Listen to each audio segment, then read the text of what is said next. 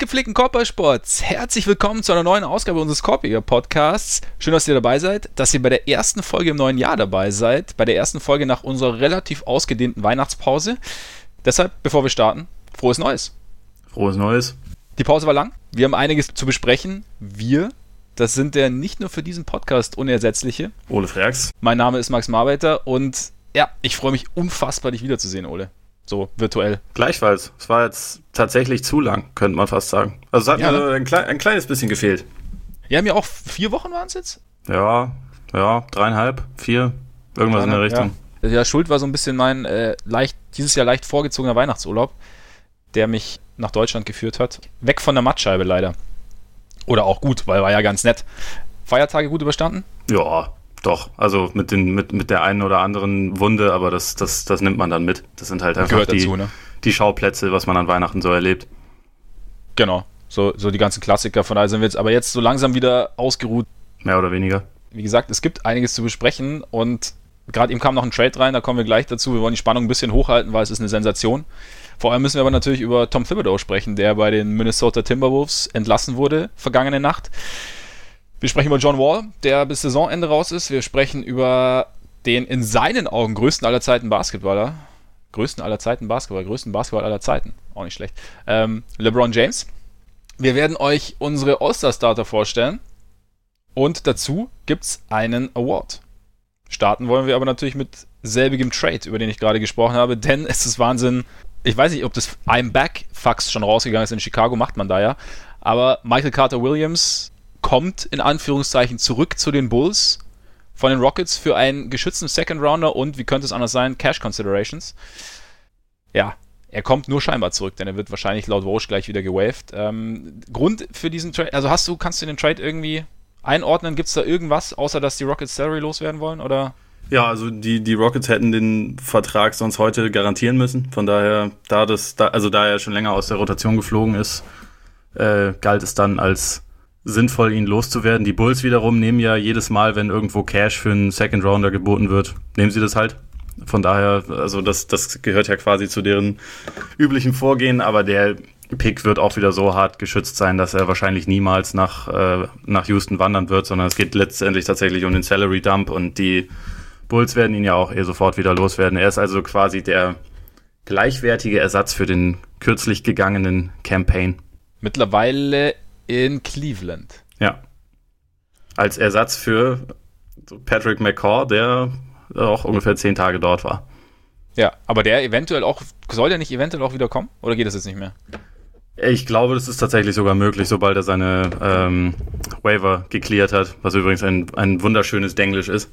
Tatsächlich war dieser Vertrag, den er da bekommen hat, wohl ausschließlich dafür gedacht, um den Warriors ans Bein zu pinkeln und quasi in einer Höhe zu sein, dass die nicht matchen würden. Also es waren halt zwei Jahre, sieben Millionen. Und jetzt kann er dann quasi woanders hingehen. Also es ging den Cavs nicht primär darum, wirklich diesen Spieler zu bekommen, was ich irgendwie ziemlich unterhaltsam finde. Ja gut, andererseits musst du sehen, als Eastern Conference Champion möchtest du natürlich deinen potenziellen Gegner in den Finals auch irgendwie schwächen. Ja, je, jede Lücke, die du siehst, musst du auf jeden Fall attackieren. Absolut. Finde find ich nur konsequent von den Cavs. Ja, gut, Michael Carter Williams. Ich bin ja, ich finde es ein bisschen schade. Wir hatten ja im, im Sommer in der Offseason darüber spekuliert, was sich die Rockets dabei gedacht haben, was sie für Ideen mit ihm haben. Ja, keine Ahnung, welche Idee auch immer sie hatten, sie hat offensichtlich nicht ganz funktioniert. Schade eigentlich. Irgendwie, ich hätte es cool gefunden, wenn man irgendwie noch eine Rolle für ihn gefunden hätte. Ja, steht irgendwie so ein bisschen sinnbildlich für relativ viel, was sie in der Offseason gemacht haben, wo man dachte, ah ja, hohes Risiko, aber vielleicht geht ja irgendwas. Und wenn man dann logisch drüber nachgedacht hat, nee, wahrscheinlich geht da nichts. also da ist er jetzt auch nicht der Erste, bei dem das dann diese, äh, diese Erkenntnis gebracht hat. Und naja, sie haben es ja trotzdem jetzt, jetzt geschafft, den Kurs so ein bisschen zu wenden. Aber also er spielt ja schon länger in der Rotation keine Rolle mehr. Und wenn man ihn hat spielen sehen, wie gesagt, dann hat man sich auch einfach immer immer gedacht, was haben sie sich eigentlich dabei gedacht? Dieser Spieler passt da eigentlich einfach null rein zu dem, was sie wollen. Ja, zumal ja irgendwie ihr, ihr Gesamtkonstrukt oder Gesamtkonzept ja schon eh so ein bisschen in sich zusammengefallen ist und es dann einfach nicht mehr, nicht mehr gepasst hat. Also vielleicht, wenn es noch ein paar Reasas und ein paar Mutis da gewesen wären, hätte vielleicht mehr funktioniert, aber wahrscheinlich nicht. Ja, haben wir damit, oder? Würde ich auch sagen. Zu den Bulls können, ich meine, vielleicht kommen wir nochmal zu den Bulls, ich weiß es noch nicht, das ähm, entscheide ich dann spontan, aber. Oh, verdammt. Du, du weißt ja, wie es ist. Ja. Mein ich, Handy ist aufgeladen. Also alles gut. Sehr gut, sehr gut. Ich meine, wir kommen jetzt quasi zu den Bulls. Wir kommen nämlich zu den Wolves. Und Tom Thibodeau, der jetzt tatsächlich gegangen ist, gegangen wurde nach, wie viele Jahre waren es jetzt? Zweieinhalb. Zweieinhalb. Zweieinhalb ist er jetzt raus. Sie haben letzte Nacht zwar noch gegen die Lakers gewonnen, oder gestern Abend war es eigentlich mehr, mit gut 20, haben da irgendwie ihre Pflichtaufgabe erledigt. Also die Lakers ohne LeBron, da kommen wir auch nochmal ganz kurz dazu später, sind ja, naja, eher so semi-erfolgreich momentan.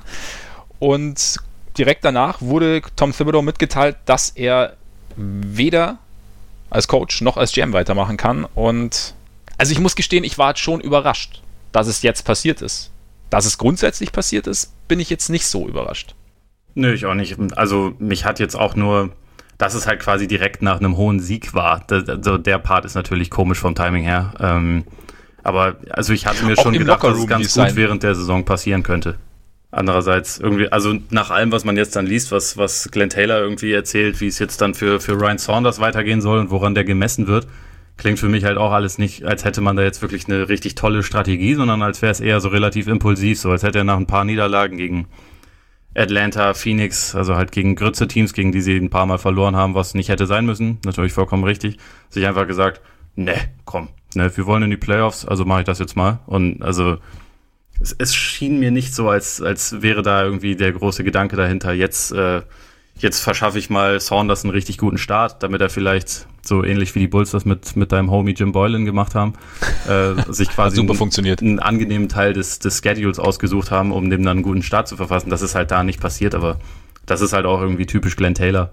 Ja, also ich meine, ich, ich kenne es auch, äh, Glenn, also Kevin Garnett hat ja anscheinend mal gesagt, Glenn Taylor verstünde einen Scheiß vom Basketball, oder wie ja, war's? in dieser Saison hat er das gesagt. Bei, bei TNT, glaube ich. Guter Mann, der KG. Immer, schon immer ein guter Mann gewesen, wird es auch immer sein.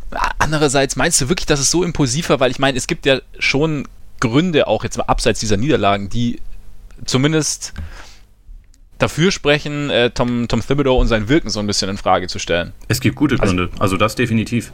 Da, da gibt es überhaupt gar keinen Zweifel dran. Du hast ja einen recht ausführlichen Text auch dazu geschrieben heute.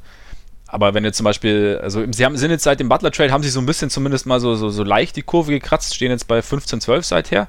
Aber ich meine, also was für mich halt irgendwie komplett heraussticht, sind halt sind zwei Sachen. Also einerseits hast du halt vor allem die Defense. Also keine Ahnung, ich weiß noch aus Chicago-Zeiten, da war halt das so dieses Riesending und in Minnesota geht halt gar nichts. Und natürlich haben sie nicht dasselbe Spielermaterial und natürlich gibt es da irgendwie auch, äh, es ist, hast du ja auch geschrieben, ist Towns kein Noah und Wiggins ist kein Deng oder kein Butler, weil sie Butler ja hatten.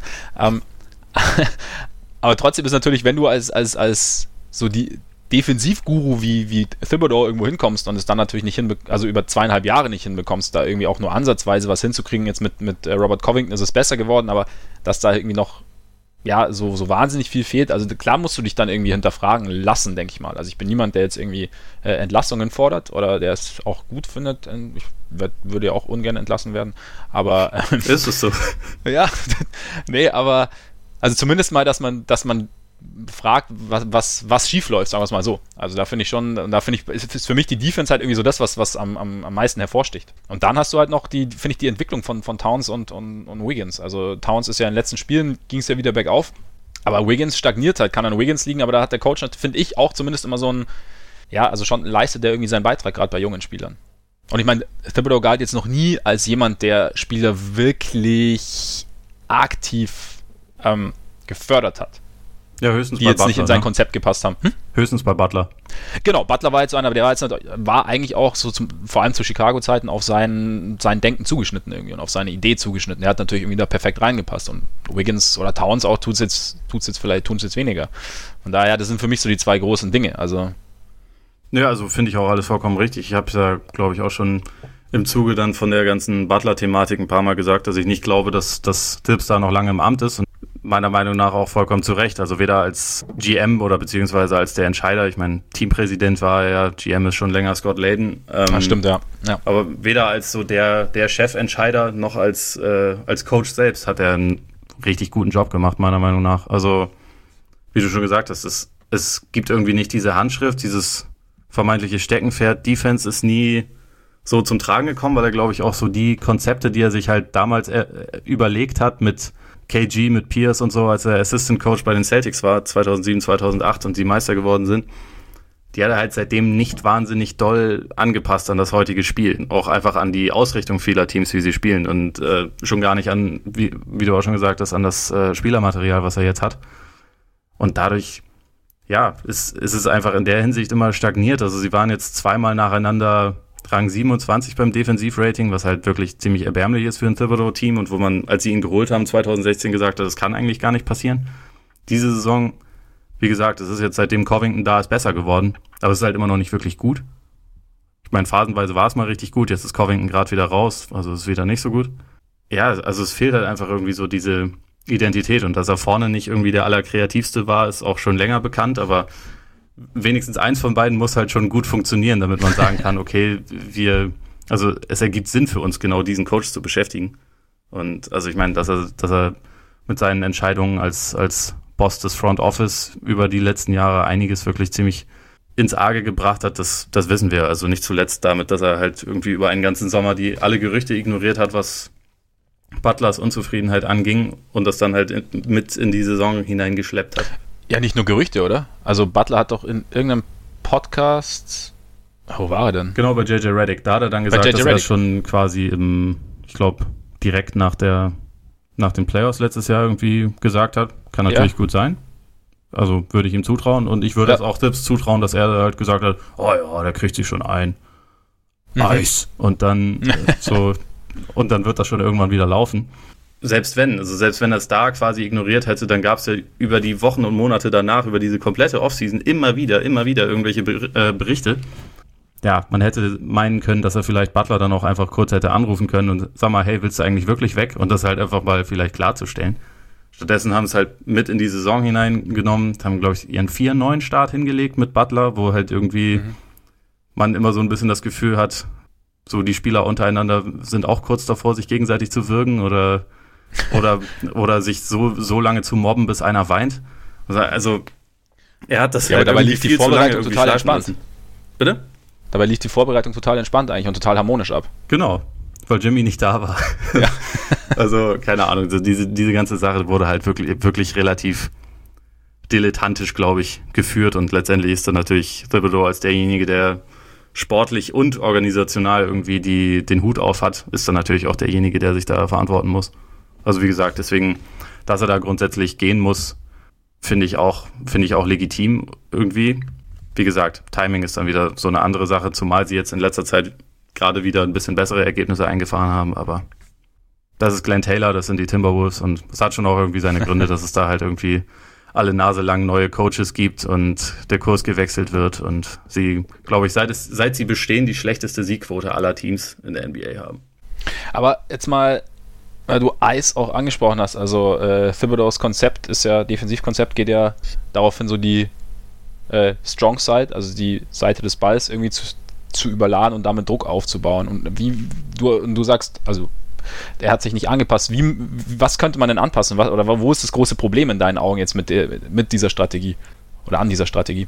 Naja, ich glaube, es ist halt einfach einerseits kennen alle Teams dieses System mittlerweile, mhm. also dieses Schema und, und ich meine, das funktioniert halt so, dass sich über die Jahre die Leute dann auch ihre Gegenmittel über, äh, überlegen, ob das jetzt heißt, okay, wir wissen, dass da der, der Swing Pass schneller kommen muss oder was weiß ich, also das muss man jetzt auch nicht zu tief reingehen, aber dass er halt quasi die Spieler, die er da dann im Team hat, sieht und ihnen quasi dieses Konzept aufzwingt, was halt eine relativ große Disziplin, relativ große Laufbereitschaft erfordert und äh, vor allem Aufmerksamkeit und ignoriert, dass er halt mehrere Spieler hat, die diese Aufmerksamkeit aber nicht unbedingt mitbringen, ist halt schwierig. Also keine Ahnung, vielleicht bei jemandem wie, wie Wiggins, der im Teamverbund häufig total pennt, ist es vielleicht besser zu sagen, okay, da gehen wir jetzt mal auf ein anderes Konzept über, keine Ahnung, switchen mehr beispielsweise. Also so die, die Wolves gehörten ja über die äh, letzten Saisons immer zu den Teams, die mit am wenigsten geswitcht haben. Vielleicht sollte man das machen, um einfach so die, um es einfach ein bisschen simpler zu machen für die Spieler. Also gerade die, mhm. die halt nicht dieses Spielverständnis in der Defense mitbringen. Wäre nur, ja, so ein, wär nur so ein Ansatz. Das ist auch ein plausibler Ansatz. Also vielleicht hat er auch deswegen so versucht, seine, wie es immer so schon hieß, Timberbows zusammenzustellen und irgendwie so seine alten Jungs irgendwie ranzuholen, damit, damit die vielleicht irgendwie die ganze Geschichte auch besser vermitteln können. Ich weiß es nicht. Aber was, Ihr was wisst doch noch, wie das geht. Ja, genau. Nur, komm, sag dem Andrew mal, wie die, wie die Geschichte läuft. Ja. Aber wäre mehr möglich gewesen für die Timberwolves? Sie, sind die Timberwolves vom Potenzial her besser, als sie momentan dastehen? Ja, ein bisschen. Also die Frage ist, ob sie jetzt irgendwie ein Top 4, Top 5 Team sein können. Ich glaube in der aktuellen Besetzung nicht, aber ich meine, das, wo sie jetzt aktuell stehen, Fringe Playoff, Playoff Team, vielleicht Chancen auf die Playoffs. Ich würde sagen, dass das einigermaßen das abbildet. Also sie könnten ohne Probleme drei, vier Siege mehr auf dem Konto haben, dann wären sie aktuell auf dem Playoff-Platz. Geht, geht im Westen ja schnell. Ja, genau. Also für mich gehören sie halt in dieses Cluster von, ich meine, nominell sind es 14, wahrscheinlich sind es realistisch eher so zwölf Teams oder so, die Playoff-Chancen haben. Da gehören sie für mich dazu. Und also wenn man jetzt nur auf die spielerische Qualität schauen würde, würde ich schon sagen, dass sie halt gegenüber einem, einem Team wie den Kings beispielsweise eigentlich die Nase vorn haben so, äh, sollten. Aber okay. ich meine auch offensiv, das, da habe ich mich ja schon oft genug drüber beschwert, ist äh, also wie Towns genutzt wird oder wurde, äh, hat mich jetzt halt auch schon seit Jahren ziemlich aufgeregt. Ähm, das wurde zwar in den letzten Wochen auch meiner Meinung nach ein bisschen besser, auch weil er einfach aggressiver geworden ist und mehr die Kontrolle äh, übernommen hat, auch mit, durch Offensiv-Rebounds sich halt einfach irgendwie mehr eingebracht hat. Das ist einfach etwas, was sie, glaube ich, über viel zu lange Zeit so ein bisschen haben vermissen lassen. Und jetzt stehen sie halt an einem Scheideweg. Also ich kann Saunders genauso wenig einschätzen wie die wie alle anderen Leute, weil ich meine, der ist 32, hat bisher als als Assistant Coach gearbeitet. Ähm, letztendlich wird es halt da, davon abhängen, wie er jetzt Leute wie wie Wiggins, auch für Teague, der ja auch immer ein bisschen auf und ab ist, wie er sie davon überzeugen kann, quasi jetzt auf einer Linie äh, zu sein, weil dann können die Wolves schon die Playoffs erreichen. Ob sie es dann ob sie es dann schaffen, kann man aktuell aber, glaube ich, noch nicht sagen. Also dafür ist der Westen auch einfach zu, ja, zu strange und zu nah beieinander. Punkt 1 ist für mich auch einfach, dass, das, dass die Offense über Towns laufen muss. Also ich verstehe das immer nicht, wenn ich, wenn ich Teams sehe, die irgendwie einen sehr, sehr talentierten Offensivspieler haben und den dann so ein bisschen parken. Also oder dann halt irgendwie dann kein System entwickeln können, von dem der profitiert oder also ich meine, es ist jetzt noch keine Auszeit, aber ich sehe es bei den Bulls auch manchmal, dass sehr, sehr wenig über Markanen läuft. Ja, also das ist so, da, da frage ich mich dann schon immer und, und Towns ist natürlich nochmal eine ganz andere Kategorie. Ja, genau. Es ist halt einfach, wenn, wenn, wenn der auch, also das ist dann auch wieder teilweise eine, eine Spielermaterialfrage, wenn irgendwie derjenige, der, also der primäre Ballhändler oder derjenige, der die meisten Angriffe initiiert, jemand ist, der eigentlich mehr auf den eigenen Abschluss guckt ja. und nicht, nicht primär darauf, wie involviere ich jetzt den und den und dann nicht vom Coach die Ansage bekommt, du musst jetzt aber den und den äh, den Ball geben, dann ist halt schwierig. Also dann, ich meine, Teague halte ich schon für einen guten Spieler, aber es ist auch jemand, der auf den eigenen Abschluss geht. Derrick Rose spielt eine super Saison, aber er spielt, um zu punkten und nicht, um andere Leute zu genau. involvieren. Und den klassischen, mega spielintelligenten Playmaker, manchmal ist es Tyus Jones, aber sie, sie haben ihn jetzt nicht unbedingt dauerhaft. Und jemand wie Towns, so vielseitig und gut der auch mit dem Ball in der Hand ist, ist schon auch ein bisschen darauf angewiesen, dass er halt eingesetzt wird. Und das, das haben die Wolves jetzt halt echt schon eine ganze Weile nicht hinbekommen. Das kannst du eigentlich doch nur über ein System abfangen, oder? Also, dass du da irgendwas, dass es eben nicht so auf die einzelnen Ballhändler ankommt. Ja. Was natürlich wahnsinnig schwer zu, zu implementieren ist, weil das erfordert ziemlich viel Feintuning und Abstimmung und, und, und Kommunikation. Klingt wie was, was man mitten in der Saison auf jeden Fall noch schaffen kann. Ja, definitiv. Also ein paar, paar Tage haben sie ja. ja. Ich glaube, aber Saunders ist natürlich, könnte natürlich schon den Vorteil haben, also dass er als, als Sohn von, von Flip Saunders, dass er da irgendwie so seine, schon ein gewisses Standing hat und man ihm auch irgendwo so ein bisschen, auch aufgrund seines, der, der Verdienste seines Vaters, ihm da vielleicht ein bisschen mehr Zeit zugesteht.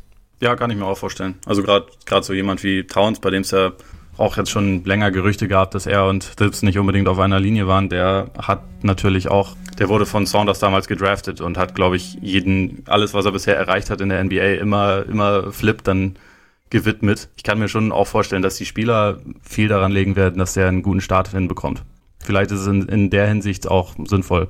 Ist halt lustig, dass sofort, sobald dieser äh, diese Personalie bekannt gegeben wird, sofort der Name Heuberg auch durch die Gegend schwirrt. der Fredster. Ja. Klar. ich meine, ich mein, es ist ein logischer Schritt. der mit Sicherheit. Es ist ein logischer Schritt. Auf, ja. auf Thibodeau folgt Heuberg. Ja. Und dann in zwei Jahren Beulen. Ich, an dieser Stelle würde ich gerne Auszeit nehmen. Wenn, wenn, du, wenn du den Kollegen Boylan schon ins Spiel bringst, die zwei Minuten Auszeit bitte. Das ist okay, Sekunde. starte die Maschine. So, auf geht's. Also der Kollege Boylan, ja. Ich, hab, ich war ja auch gespannt, was so passiert. Und er hat ja seine, seine Herangehensweise ist ja so ein bisschen erst krabbeln, dann laufen lernen. könnte ein langer Prozess werden. Also mal so ganz kurz nur ein paar Statistiken einfach. Also unter Boylan 16 Spiele haben die Bulls jetzt gespielt. Fünf, bei 5 und 11 stehen sie, ähm, haben dabei 40% ihrer Spiele mit 17 Punkten oder mehr verloren. Super. Äh, sie haben ist das dieses Offensive, Krabbeln? Das ist das Krabbeln. Ich glaube, das, glaub, das ist noch Sitzen. Weißt du, bei Babys, bevor sie krabbeln können, können sie erstmal sitzen. Ähm, Offensive Rating unter 100, auch stark.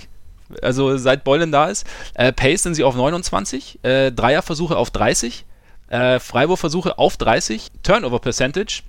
Das ist ja der Plan, durch langsames Spiel die Turnover zu minimieren, sind sie auf 30. ähm, es, der, Plan, der Plan geht hervorragend auf. Ähm, es ist, äh, ja, es, es funktioniert sehr, sehr viel schon und ich bin, ich ich, ich, ich blicke freudig in die Zukunft. Richtung Draft. Ich, ich bin sehr gespannt, was da noch rauskommt. Also ich finde dieses, also es, Chris Dunn hat irgendwie Schiss, Dreier zu nehmen. Es, ähm, Lawine darf zum Korb ziehen, aber es ist irgendwie, also er, er gefühlt, ja, hat er irgendwie so sein, sein, sein Korsett und, und will das unbedingt umsetzen. Und so war, war ja auch am Anfang, gab es diese ganzen Kontroversen und es, es wirkt irgendwie alles sehr, sehr bitter. Und mal schauen. Weißt du, was meine, meine größte Horrorvorstellung ist? dass, diese, dass dieser inkompetente Haufen namens Bulls den Nummer 1 Pick bekommt, Zion draftet und dann Boylan sagt, oh, der ist aber überhaupt nicht fit, der muss jetzt erstmal die ganze Zeit Kondition äh, pauken und ihn dann halt einfach nicht einsetzt, weil er denkt, nee, nee, komm, der ist nicht fit, das geht alles nicht. Es ist der wirklich, ist ja, der ist viel zu fett. Du kannst auch lernen, indem du sitzt. Eben. Während du sitzt. Ja? Ja. Musste Wendell Carter jetzt erst lernen, dass er auch lernen Das- kann, während er draußen sitzt. Da habe ich auch gedacht, so, wenn, ich glaube, wenn ich äh, Bulls-Fan wäre, dann wäre ich spätestens zu diesem Zeitpunkt voll auf die Barrikaden gegangen. Okay, ich wäre bei Boylan schon viel eher auf die Barrikaden gegangen. Ja. weißt schon, was ich meine. Das- Ja, genau. Das ist so, also neben Marker denn das wichtigste Talent wahrscheinlich, was du da hast. Ja, der kann Ja. auch, der kann auch äh, im Ja. Sitzen was lernen. Vor allem, wenn du, vor allem, wenn du merkst, dass er so ein bisschen, ähm, ja, Probleme hat mit seinem Selbstbewusstsein in der Offense, dann ist es immer gut, wenn du ihn erstmal rausnimmst und erstmal schmoren lässt. Zurück zu den Wolves, würde ich sagen. Ja, Heuberg äh, hat ja schon mal bei den Wolves gearbeitet im Front Office, einige Jahre und hat da, hat da anscheinend einen bleibenden Eindruck hinterlassen. Und es, wollen sie wieder eine Doppelfunktion? Ich glaube nicht, oder? Nee, nee, also der, da, das ist anscheinend einigermaßen ausgeschlossen. Ich glaube auch ehrlich gesagt, dass wir diese Doppelfunktion grundsätzlich nicht mehr oft sehen werden. Also Außer bei Boylan vielleicht, wer weiß, wenn gar bei Boylan, wenn er so weitermacht, dann könnte das Ja. gut sein. Also ich Ja. meine, das schreit ja nach mehr Macht Definitiv. in der G-League. Ja, wir sind, wir sind bald da. Äh, ja, ist es eine gute Idee mit Heuberg? Ich weiß es irgendwie nicht. Ich kann halt, äh, das, das Ding ist halt als Coach zum Beispiel, wenn wir jetzt nehmen wir mal an, sie wollen ihn als Coach haben, ich, ich kann ihn halt selbst nach drei Jahren als Coach immer noch nicht richtig einschätzen, was er jetzt irgendwie auch nicht zwingend ein Gütesiegel ist. Sehe ich ähnlich. Und also ich würde auch sagen, allein schon aus Gründen von Image und allgemeiner Lächerlichkeit wäre es unfassbar, wenn sie jetzt als äh, Nachfolger von Thibodeau halt auch nochmal ähm, Fred Heuberg holen würden. Weil sie jetzt modernen Offensivbasketball spielen wollen. Ja, also ich meine, das, das ist halt wirklich das Geilste. Es, es gibt ja wieder genau diesen Grund. ähm, Es, der Weg ist bereitet. ja. Ja. Also ich meine, Front Office kann ich ehrlich gesagt nicht, nicht beurteilen. Coach würde ich aktuell Wahnsinn finden. Ich glaube, vielleicht tun sie ganz gut daran, wenn sie jetzt einfach mal eine Saison lang das ausprobieren mit Saunders und auch nicht, nicht irgendwie alles davon abhängig machen, gewinnen sie jetzt das eine oder zwei Spiele mehr und sind auf den achten Platz in den Playoffs gekommen, um in der ersten Runde dann zu null rauszufliegen oder sind sie vielleicht nur Zehnter geworden, aber es sieht, aber man sieht gewisse individuelle Fortschritte, man hat eine vernünftige Teamchemie, man erkennt langsam eine Spielidee. Ich finde, darum sollte es primär gehen, weil, wie gesagt, sie haben die beiden Wiggins und Towns eh noch 100 Jahre unter Vertrag. Von daher, es, es muss nicht alles um diese Saison gehen. Es kann, also eigentlich wäre jetzt auch ein Zeitpunkt, wo man sagen könnte, vielleicht versuchen wir ein bisschen vorausschauend zu denken mit dann dem jüngsten Coach der NBA, mit großem Abstand dem jüngsten Coach, können wir vielleicht was Neues aufbauen. Meiner Meinung nach wäre wär das das Sinnvollste, aber also so wie ich sie einschätze, ist es eher, wenn sie in zwei Monaten fünf Spiele von den Playoffs entfernt sind, dass es halt auch ganz schnell wieder beendet werden kann. Für, den- für den nächsten Heuberg oder was weiß ich. Also, Ja, ja, weiß ich nicht, weil ich finde schon, klar, man kann jetzt Glenn Taylor hinterfragen, aber die Strategie zu sagen, wir haben jetzt dieses junge Talent oder diesen jungen Kern, den haben wir jetzt beieinander und der, den haben wir auch noch Jahre beieinander und wir wollen da was aufbauen und also man kann ja die Situation jetzt nicht immer, oder was heißt nicht immer, eigentlich nie eins zu, eins übertragen, aber zum Beispiel in Toronto mit Nick Nurse funktioniert es wunderbar. Vielleicht kann ein junger Coach, der an der Seite von einem erfahrenen Coach gelernt hat, der sicher seine Schwächen hat mittlerweile, der aber auch sicherlich noch seine, seine Stärken hatte und vielleicht kann er das alles um seine eigenen Ideen irgendwie ausbauen und, und, und äh, kann dadurch irgendwie so eine, eine, Philosophie entwickeln, die vielleicht wirklich passt. Also vielleicht, ich könnte mir schon noch vorstellen, dass die Wolves ihm die Zeit geben, wie gesagt, auch aufgrund der, der Vergangenheit seines Vaters. Und also für mich ist halt schon auch entscheidend, A, Towns, klar, aber Wiggins ist für mich auch ein großer Faktor. Also, weil den haben sie sich halt jetzt, den haben sie, haben sie langfristig gebunden und momentan sieht es so aus, als wäre es einer der schlechteren Verträge der Liga. Das heißt aber, aber dieses, dieses Potenzial hat er ja irgendwie irgendwo immer noch. Also er wird jetzt vielleicht nie, nie dieser Superstar, den man in ihm gesehen hat vor dem Draft damals. Aber ich könnte mir schon vorstellen, vielleicht, oder beziehungsweise wenn jetzt, wenn du jetzt einen Coach findest, der das zumindest, der da ein bisschen Konstanz reinbringt und der ihn irgendwie auf einem guten bis sehr guten Level stabilisieren kann, dass das vielleicht auch ein, ein Punkt ist, der dann vielleicht auf lange oder auf auch jetzt interessanter ist als die Playoffs. Ich sehe es auch so. Also wie gesagt, ich finde, das sollten auch die, das sollte auch die Priorität sein. Ähm, und also bei Wiggins, ich habe jetzt diese, diese Woche zwei Spiele der Wolves in voller Länge gesehen. Also einer, einmal gegen die Celtics, einmal gegen die, gegen die Lakers. Es ist halt nach wie vor einfach so, der Typ hat echt ein brutales Talent. Das ist so athletisch, wenn, wenn sein Wurf fällt, ist er, ist er kaum, kaum irgendwie zu halten. Es gibt manchmal mittlerweile ein sehr, sehr nettes Two-Man-Game zwischen ihm und, und Towns der auch wirklich als Passer immer besser wird über die letzten, über die letzten Monate. Und wie gesagt, ich würde auch nicht, ich würde es auch immer noch nicht abschreiben wollen, auch wenn ich trotzdem, also auch wenn Wiggins natürlich trotzdem ein extrem frustrierender Typ ist, weil man hat dann auch wieder genug Spiele, wo er, wo man ihn gar nicht sieht. Und ich meine, gerade vor dem Celtics-Spiel, in dem er gut war, hat er gerade sich darüber beschwert, dass die Wolves ziemlich viele beschissene Fans haben. was, was, halt auch schwierig Immer gut. ist. Das, achso, das müssen wir wahrscheinlich eh noch dazu sagen. Also einer der Gründe, warum Thibodeau jetzt gefeuert wurde, ist wohl auch, dass die Fans in Minneapolis zunehmend weniger Bock und Interesse an den Timberwolves hatten und äh, ah. demnächst ein Datum ist, wo halt die Dauerkarten und sowas erneuert werden. Und sie dachten, okay, da müssen wir jetzt vielleicht mal so ein bisschen Aufbruchstimmung erzeugen. Ergibt total Sinn. Ja. Aber also, wie du sagst, für mich sollten die Entwicklung von Towns und Wiggins, Jones, ich mag Okoji und so, das sind, das mhm. sind Spieler, die sollten jetzt im Fokus stehen und nicht, äh, wie gesagt, auch, man Platz 8 er, erreicht. Covington auch. Mhm. Ich meine, den haben sie jetzt für mehrere Jahre unter, auf einem sehr guten Deal ja unter Vertrag. Also der passt was, man übrigens, was man übrigens, finde ich, auch sagen muss, also ich weiß nicht, was für Butler möglich gewesen wäre, gerade nach dem ganzen Theater und hätte man, man hätte sich das Theater sparen können, und, aber trotzdem es ändert ja nichts an der Tatsache, dass Butler noch ein Jahr Vertrag hat, dass Butler nicht als einfacher Charakter gilt, dass Butler klar gesagt hat, wo er eigentlich hingehen wollen würde, stand jetzt und auch verlängern würde. So, das heißt, die, die Position war so oder so nicht so rosig.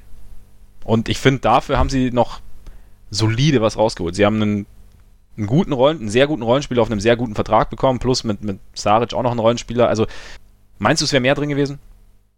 Ja, ich glaube nach wie vor, dass dieses Angebot aus Miami mit Josh äh, Richardson ähm, als zentralem Stück ja. nicht unbedingt schlechter gewesen wäre, aber also es ist schon, glaube ich, ganz okay. Es, es hängt, glaube ich, sehr davon ab, wie sich halt Saric über die nächsten Jahre noch entwickeln wird. Aber ich meine, wenn man sieht, dass Butler jetzt auch schon wieder in Philly anfängt, so ein bisschen intern stunk zu machen und das durchsickert, das ist für mich das größere Problem. Nicht, dass er meckert, sondern dass es durchsickert, weil er es wahrscheinlich selber wieder geleakt hat oder irgendjemand seine... Meinst du? Ja, schon. Also ich glaube, der gefällt sich sehr in dieser Rolle von wegen openly challenged Coach und so. ich glaube, das findet er einfach geil, wenn sowas über ihn geschrieben wird. Ja, aber meinst du nicht, dass er sich langsam auch gerade nach der, nach der Story in Minnesota denkt, so, hm, ich meine, ich suche im Sommer ein neues Team und irgendwie zumindest so halb umgänglich soll ich schon noch wirken? Ich habe, es ist nicht mein Eindruck von Jimmy Butler. Es kann natürlich sein, dass es so ist, aber mein, mein Eindruck ist ein anderer. Ich glaube, er sieht sich mehr so auf der LeBron-Stufe, wo man halt machen kann, was man will. Und die Leute irgendwie letztendlich schon das respektieren sollten, weil man ja so geil ist. Und ich meine, ja. dass, dass er sich wiederum über seine, also darüber, wie er eingesetzt wird, bei den Sixers beschwert, finde ich sogar legitim, weil letztendlich wird er da eingesetzt wie Robert Covington und das ist Quatsch, weil er ein anderer Spieler ist, der offensiv doch ein bisschen mehr kann. Aber ja, die Art und Weise ist halt wieder ne, der Klassiker. Ja, dass geleakt wird, ist Quatsch. Vielleicht war, ja, ja, ich, das sind halt im Prinzip die Probleme, die man so ein bisschen so vorhergesehen hat, in Anführungszeichen. Also nach dem Trade, wo man gesagt hat, okay, es wird wahrscheinlich, könnte es nicht so einfach werden, die drei Kollegen Simmons, Embiid und Butler da irgendwie ein funktionierendes System zu integrieren. Aber vielleicht wäre Tom Thibodeau der Richtige, um da ähm, als Assistant irgendwie was zu machen. Nee, Quatsch, aber wo siehst du denn Thibodeau irgendwie in Zukunft. Also das war, ich meine, Minnesota, also aus Chicago ging er ja noch, da, da war, also als er ging, war er hochgeschätzt. Ja. Immer noch. Trotz als, allem. Als die Wolves ihn geholt haben, dachte man auch, das ist der Coup irgendwie, also der perfekte Coach für dieses junge Team, der den allen genau. so ein bisschen äh, Professionalität und Härte einimpfen kann. Ähm, genau, das haben eigentlich alle gefeiert. Ja. Und, und die jetzt? Bulls galten überall auch als Idioten, weil sie ihn haben gehen lassen. Um einmal was Positives Gut. über die Bulls zu sagen. Daran hat sich aber auch, seitdem sie gelten hat, bis heute als Idioten. Irgendwie. Das stimmt. Also, und das zwar vollkommen zurecht. ähm, nee, ich, also ich glaube in dieser Saison wahrscheinlich nirgendwo mehr. Der, also sein Vertrag lief oder wäre eh noch, glaube ich, bis 2020 oder 2021 gelaufen. Das heißt, bezahlt werden wird er erstmal sowieso noch. Der hat also Zeit und also ich denke schon, dass er nochmal Angebote bekommen wird, aber ich kann es mir aktuell schwer vorstellen, dass ihn nochmal jemand als Headcoach holen wird. Mhm. Außer vielleicht so ein Team mit einem ja, alten Besitzer, der gerne nochmal die Playoffs erreichen will, irgendein mittelmäßiges Team im Osten, was sich halt sagt, okay, wir müssen jetzt nochmal einen Schritt machen, so nach dem Motto. Und das ist ja ein großer Name und der hat ja immer noch eine ganz gute Karriere-Siegquote und so. Dann versuchen wir doch mal den zu holen. Aber ich glaube fast, dass äh, aktuell der nächste Schritt dann eher wäre, entweder ins Front Office oder, oder Assistant Coach. Bei Jim Boylan. Das. oh Mann. Das wäre das wär, das wär auf jeden Fall das unterhaltsamste Duo der Liga. Ja, auf jeden Fall. Also wenn, wenn, wenn Garpax ihn nicht so hassen würden, dann wäre das ja wahrscheinlich möglich. Ja. Weil so ideologisch passen er und Boylan ja wahrscheinlich ganz gut zusammen. X's und O's und so. Boah, das wäre echt übel. Oder zu den Wizards, um äh, ziemlich plump überzuleiten. Ja, ja, stimmt. Wollen wir, wollen wir, wollen wir das Timberwolves-Thema damit mal abhaken? Ja, ich würde sagen. Das deprimiert oder? mich sowieso nur. Ja, war jetzt, war jetzt ausführlich genug. Äh, zu den Wizards müssen wir auch noch kurz kommen, weil da hat sich kurz vor Silvester John Wall abgemeldet für den Rest der Saison. Apropos deprimierend. Ja, genau. Äh, sechs bis acht Monate ist er raus mit einer Fersenverletzung. Und natürlich, wie es natürlich, weil natürlich die Saison der, der Wizards bis dahin auch sensationell verlief, äh, sind dann direkt äh, Tank-Fantasien ins Kraut geschossen, wie es so schön heißt. Ähm, man hat gleich gedacht, vielleicht steigen sie auch ins äh, Rennen um Zion Williamson ein. Tja, es ist so ein bisschen wie, wie das Murmeltier bei den Wizards, habe ich so das Gefühl. Also es ist, seit der Verletzung sind sie bei 3-2 und ähm, haben tatsächlich auch mittlerweile seit dem Sieg, haben jetzt sogar in OKC gewonnen, was sie noch nie geschafft hatten in ihrer Franchise-Geschichte und haben jetzt ohne Wall tatsächlich ein positives Net-Rating. Also 0,5 ist jetzt nicht die Welt, aber es ist da. Äh, mit ihm sind sie bei minus 6. Und es gab ja schon, war es letztes Jahr oder vorletztes Jahr, wo er, gab es ja auch diesen ominösen Tweet von äh, Marcin Gortat. Ja, letztes Jahr. Äh, great Team mhm. Effort und so, wo es ohne ihn auch lief. Otto Porter spielt, glaube ich, aus Prinzip auch besser, wenn John, wenn John, when, when John Wall. äh, da kommt der Brite in dir durch. Ja, genau, da kommt der Brite kurz wieder durch. Of course. Ähm, nee, äh, wenn John Wall nicht, auf dem, nicht mit ihm irgendwo auf der Platte ist oder in der Nähe ist. Also ja, John Wall ist, ist ein Superstar-Point Guard, aber ist es bei den Wizards so ein bisschen diese berühmte Addition durch Subtraktion oder ist es jetzt nur eine Phase kurz? Ich glaube, es ist eine Phase. Also, äh, ich bin zwar auch ein Fan der, der Ewing-Theorie, ähm, wo irgendwie der, der größte Name raus, rausfallen muss, damit ein Team sein wahres Potenzial erreichen kann, aber ich glaube, das ist halt einfach wieder so dieses dieses klassische Wizards-Ding. Die haben immer mal Phasen auch mit ihm, wo sie gut sind. Also sie haben in dieser Saison auch immerhin schon zweimal irgendwie mit ihm je drei Spiele am Stück geholt oder äh, haben mal, glaube fünf von sechs oder so gewonnen, wo man auch dachte, okay, jetzt haben sie vielleicht den Turnaround dann wieder geschafft. Da waren dann auch mal sogar ein, zwei deutliche Siege dabei. Letztendlich sind sie dann aber doch wieder eingebrochen, weil, weil es halt, also ob er nun dabei ist oder nicht, ist es, glaube ich, einfach ein Team, sobald die mal zwei Spiele am Stück gewonnen haben, halten sie sich halt auch sofort wieder für die Größten. Ja, sie sind eigentlich qualitativ immer noch ein bisschen zu gut, um ein richtiges Tanking-Team zu sein. Andererseits auch zu schlecht, um irgendwie so richtig, richtig nach oben was zu machen. Also letztendlich sind sie einfach in so einer, in so einem komischen Zwischenstadium und wenn sie nicht in der Eastern Conference wären, wo letztendlich wahrscheinlich eine am Ende 35 Siege für einen Playoff-Platz reichen werden, dann würde man auch nicht mehr darüber reden, sondern würde man halt sagen, ah, okay, jetzt konzentrieren wir uns mal auf die, auf die Lottery. Im Osten ist es tatsächlich dann eher so, ah, okay, sie müssten nur so drei Spiele gewinnen, dann wären sie auf dem Playoff-Platz. Obwohl sie bei ja. 16, 24 stehen, was halt echt nicht gut ist. Aber. Nee, wären sie Vorletzte im Osten, äh, im Westen. Im Osten sind sie ja. Ja, also stimmt schon, du hast schon recht. Ich meine, langsam gehen ja auch die Spieler aus. Also, weil, weil Dwight Howard ist ja immer noch nicht dabei, Markeith Morris ist jetzt auch länger raus. Und ja, trotzdem, ich finde es ich find's schon interessant, also dass, dass jetzt zum zweiten Mal der Superstar raus ist und es irgendwie im Team, im Team besser zu funktionieren scheint. Andererseits, klar, kann es auch wirklich so einfach eine Phase sein. Ich meine, das Problem an der ganzen Sache ist natürlich einfach der Vertrag von Wall, der erst im Sommer wirklich einsteigt und dann einiges. Aber wie, wie ist es nochmal? Vier Jahre? Vier Jahre, 240 Milliarden äh, Dollar, glaube ich. Ja. Bar. Einen kleinen Schein. Ja. Nee, ähm, also ja, es, es wird ihm dann über vier Jahre um die 40, teilweise dann sogar ein Stück weit mehr pro Jahr einbringen und Ja.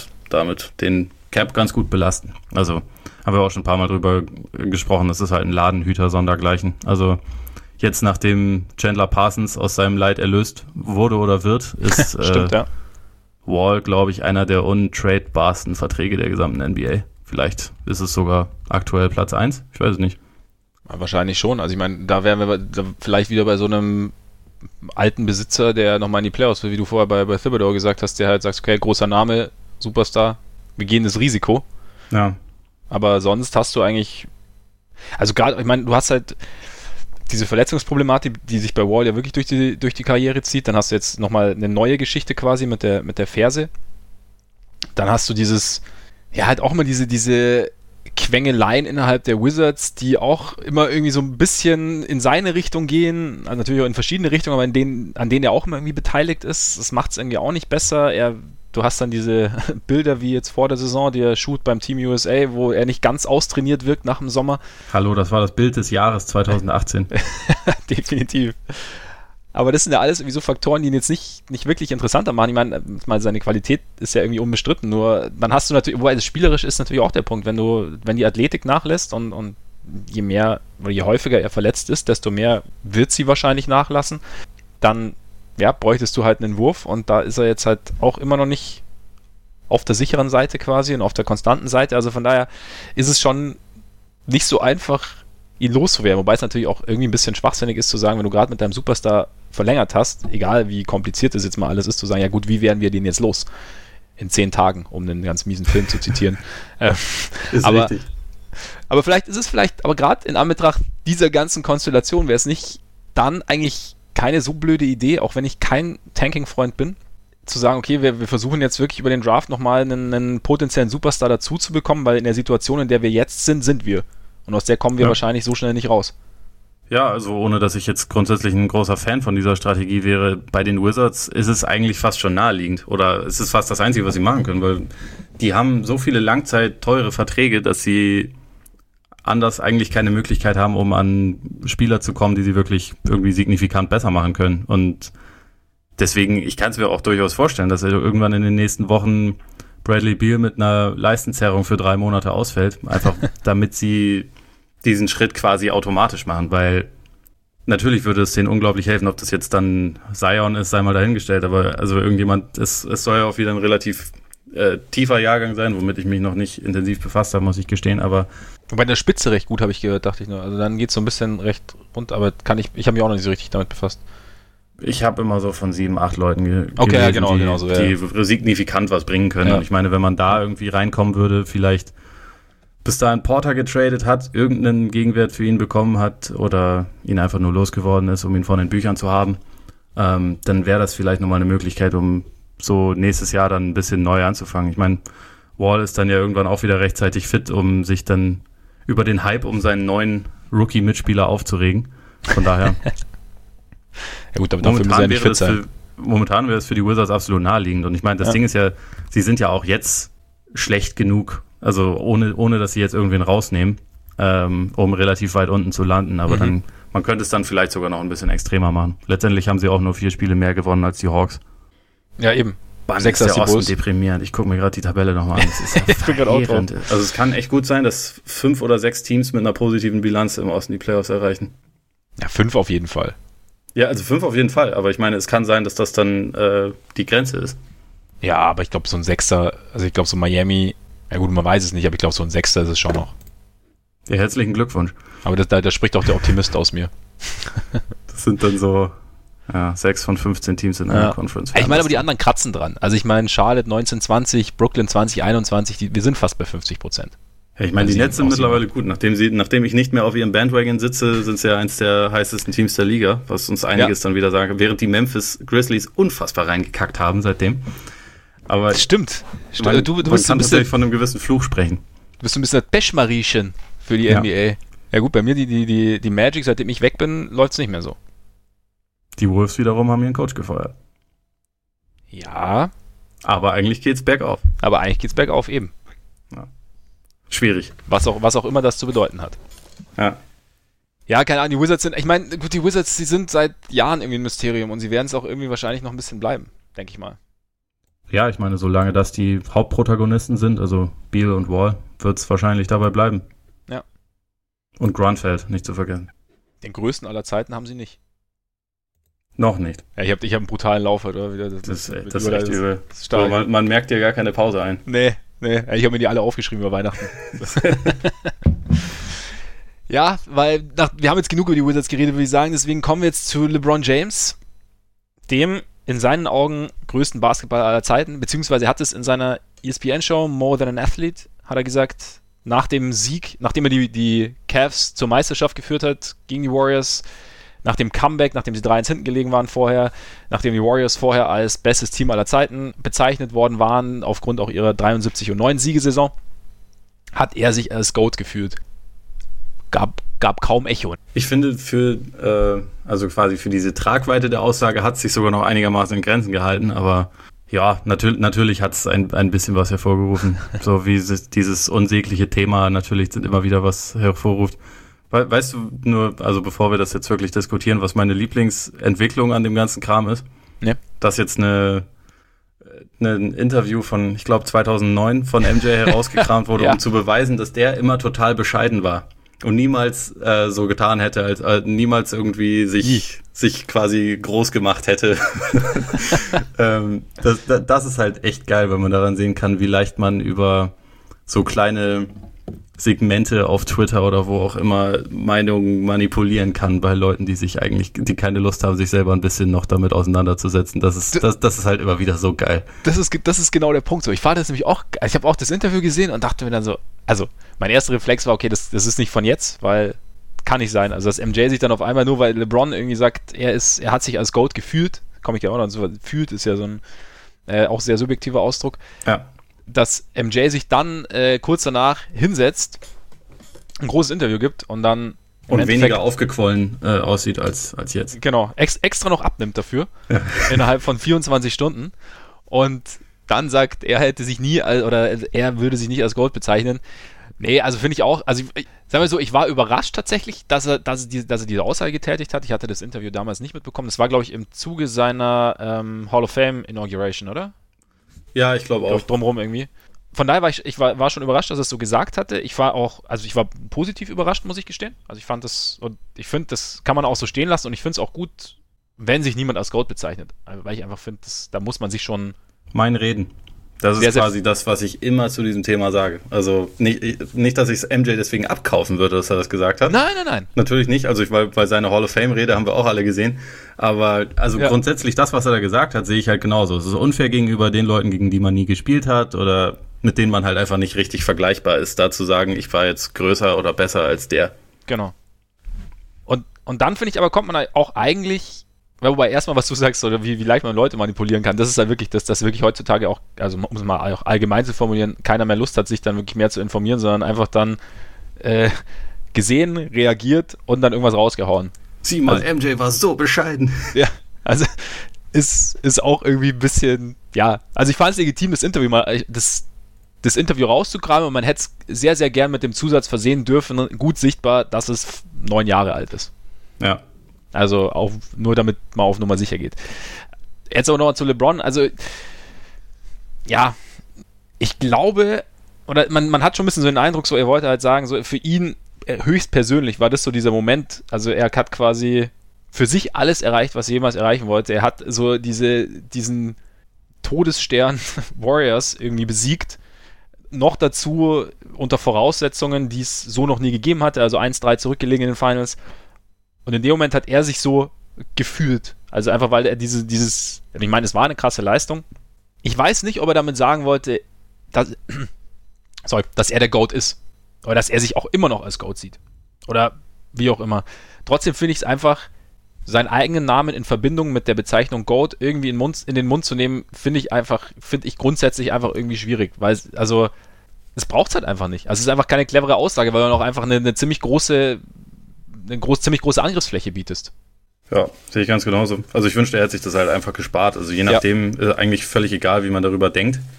Das habe ich auch schon oft gesagt. Ich habe selber nicht mal wirklich eine Meinung dazu, weil ich es halt einfach für eine vollkommen sinnlose Überlegung halte. Ich finde, es gibt vielleicht ein, ein ganz paar Spieler, bei denen man sagen kann, die hätten, die hätten ein Argument. Und wenn jemand sagt, das ist der Goat für mich, dann sage ich, okay, von mir aus hake das ab und sage nicht, nee, komm, du brauchst mir jetzt nicht erzählen, dass Allen Iverson der Goat ist, auch wenn es für mich persönlich ist, aber es ist nicht der beste Spieler aller Zeiten, auf keinen Fall. Ähm, und LeBron gehört wahrscheinlich auf diese Liste, MJ gehört natürlich auch auf diese Liste, aber letztendlich ist diese Liste völlig egal. Also weil, weil man, weil es halt einfach nur ein Argument ist dann für, also eigentlich nur ein Argument ist für irgendwelche Fans, die jetzt sagen, MJ ist der Größte oder LeBron ist der Größte und sich dabei die Köpfe einschlagen oder Kobe ist der Größte, was weiß ich. Es führt halt zu nichts. Deswegen finde ich es irgendwie, ja, ich fand es ein bisschen enttäuschend, dass LeBron sich daran beteiligt, aber mhm. äh, oder beziehungsweise sogar selbst neu quasi anstachelt. Er hat ja angefacht. Ja, hat er. Also ich meine nicht, dass nicht sowieso jeden Tag auf Twitter mindestens 400 Millionen Leute schreiben würden, er ist der Goat und sich dann streiten würden mit anderen Leuten, die sagen, nee, nee, MJ ist der Goat und dann kommt irgendwo aus der Ecke noch jemand und sagt, Kobe ist der Goat und was weiß ich. Ähm, letztendlich ist, ja, es, hätte er sich einfach sparen können, meiner Meinung nach. Ja, finde ich auch. Ja? Es ist natürlich auch eine Art und Weise, also auch wie das jetzt dann wieder platziert wurde und so, das ist genau wie das mit dem Jordan-Interview. Das ist natürlich, das hat natürlich immer seine Gründe, warum das gerade dann kommt und warum das quasi lanciert wird. Und also LeBron und MJ sind beide ja über ihre Karrieren und auch Jordan jetzt noch lange nach seiner Karriere halt extrem kalkulierte und kalkulierende Werbefiguren gewesen, sage ich mal. Und so beide über lange Jahre quasi der populärste Athlet, mindestens in Amerika, teilweise auch äh, der Welt die halt irgendwie so das Narrativ um sich herum immer auf irgendeine Art kontrollieren wollten und das auch getan haben. Und Was da, auch legitim ist. Ja, genau, aber ja, es ist halt alles irgendwie, irgendwie müde, diese ganze, diese ganze Thematik. Deswegen, letztendlich wurde sie genau dann jetzt wahrscheinlich so lanciert, damit es halt wieder diese ganzen Diskussionen gibt, aber diese Diskussionen an sich sind halt für die Katz. Im Endeffekt, wahrscheinlich ist LeBron in seinen Augen auch der GOAT. Und das ist, es ist ein gutes Recht. Also es ist ja, das ist auch ist, legitim. Es ist, es ist ja, es ist, aber es ist halt ein rein subjektiver Eindruck. Genau. Also es ist halt, genauso wie du sagst, für dich ist Iverson, für mich ist MJ der Goat und ich kann dir da jetzt keinen, ich kann es aber nicht auf, ich kann es nicht auf dich übertragen, ich kann es nicht auf LeBron übertragen und ich kann es auch nicht auf meinen Nachbarn übertragen. Also ich glaube einfach, eine Goat-Diskussion ist immer subjektiv geführt, weil es dafür keine messbaren Parameter gibt. Genau, also es gibt bei, bei, bei so einer Handvoll Spielern, und da würde, wie gesagt, da würde ich die beiden dazu zählen, ist es so, du kannst ohne Probleme statistisch, mythologisch, religiös, wie auch immer, kannst du argumentieren. Das ist der Goat. Und dann gibt es halt jemanden, der den anderen Spieler besser findet und auch ohne Probleme argumentieren kann. Genau. Wenn das jetzt dann mit Advanced Stats, mit, mit irgendwelchen Augenzeugen-Zitaten, mit, äh, mit, dem, mit, dem, Erzengel Gabriel. Also, ja. Das Ding ist, es gibt diese Argumente, aber du wirst nie jemanden, der sagt, MJ ist der Goat, wirst du mit irgendwelchen Statistikargumenten für LeBron nicht überzeugen können. Und jemand, der sagt, LeBron ist der Grund, wirst du mit, ja, MJ hat sechs Ringe gewonnen, wirst du auch nicht überzeugen können. Und deswegen so ist, ist diese ganze Diskussion halt Käse. So ist es. Aber gut, dass LeBron sie nochmal angefacht hat. Ja, super. Ich bin, ich bin ihm sehr dankbar dafür. Ich habe auch gleich gedacht, als, als ich dieses Video gesehen habe, habe ich auf Twitter direkt wieder ausgemacht, weil ich dachte, nee, komm, das, das führt ja jetzt auch wieder zu nichts. Ja, ich habe das auch nicht weiter verfolgt irgendwie. Aber es ist, meinst du, es ging einfach nur um diese darum, diese, seine Show zu promoten oder generell irgendwie so seine, ich meine, seine Produktionspläne oder seine ganzen Fernsehproduktionen, die er momentan ja irgendwie gestartet hat, um da irgendwie so ein bisschen mehr Aufmerksamkeit zu bekommen oder? Letztendlich in erster Linie wahrscheinlich. Also genau ist es bei ihm, glaube ich, häufig schwer zu sagen, was jetzt das, das Hauptkalkül ist, aber dass irgendwas dahinter steckt, weiß man immer, zumal diese ja.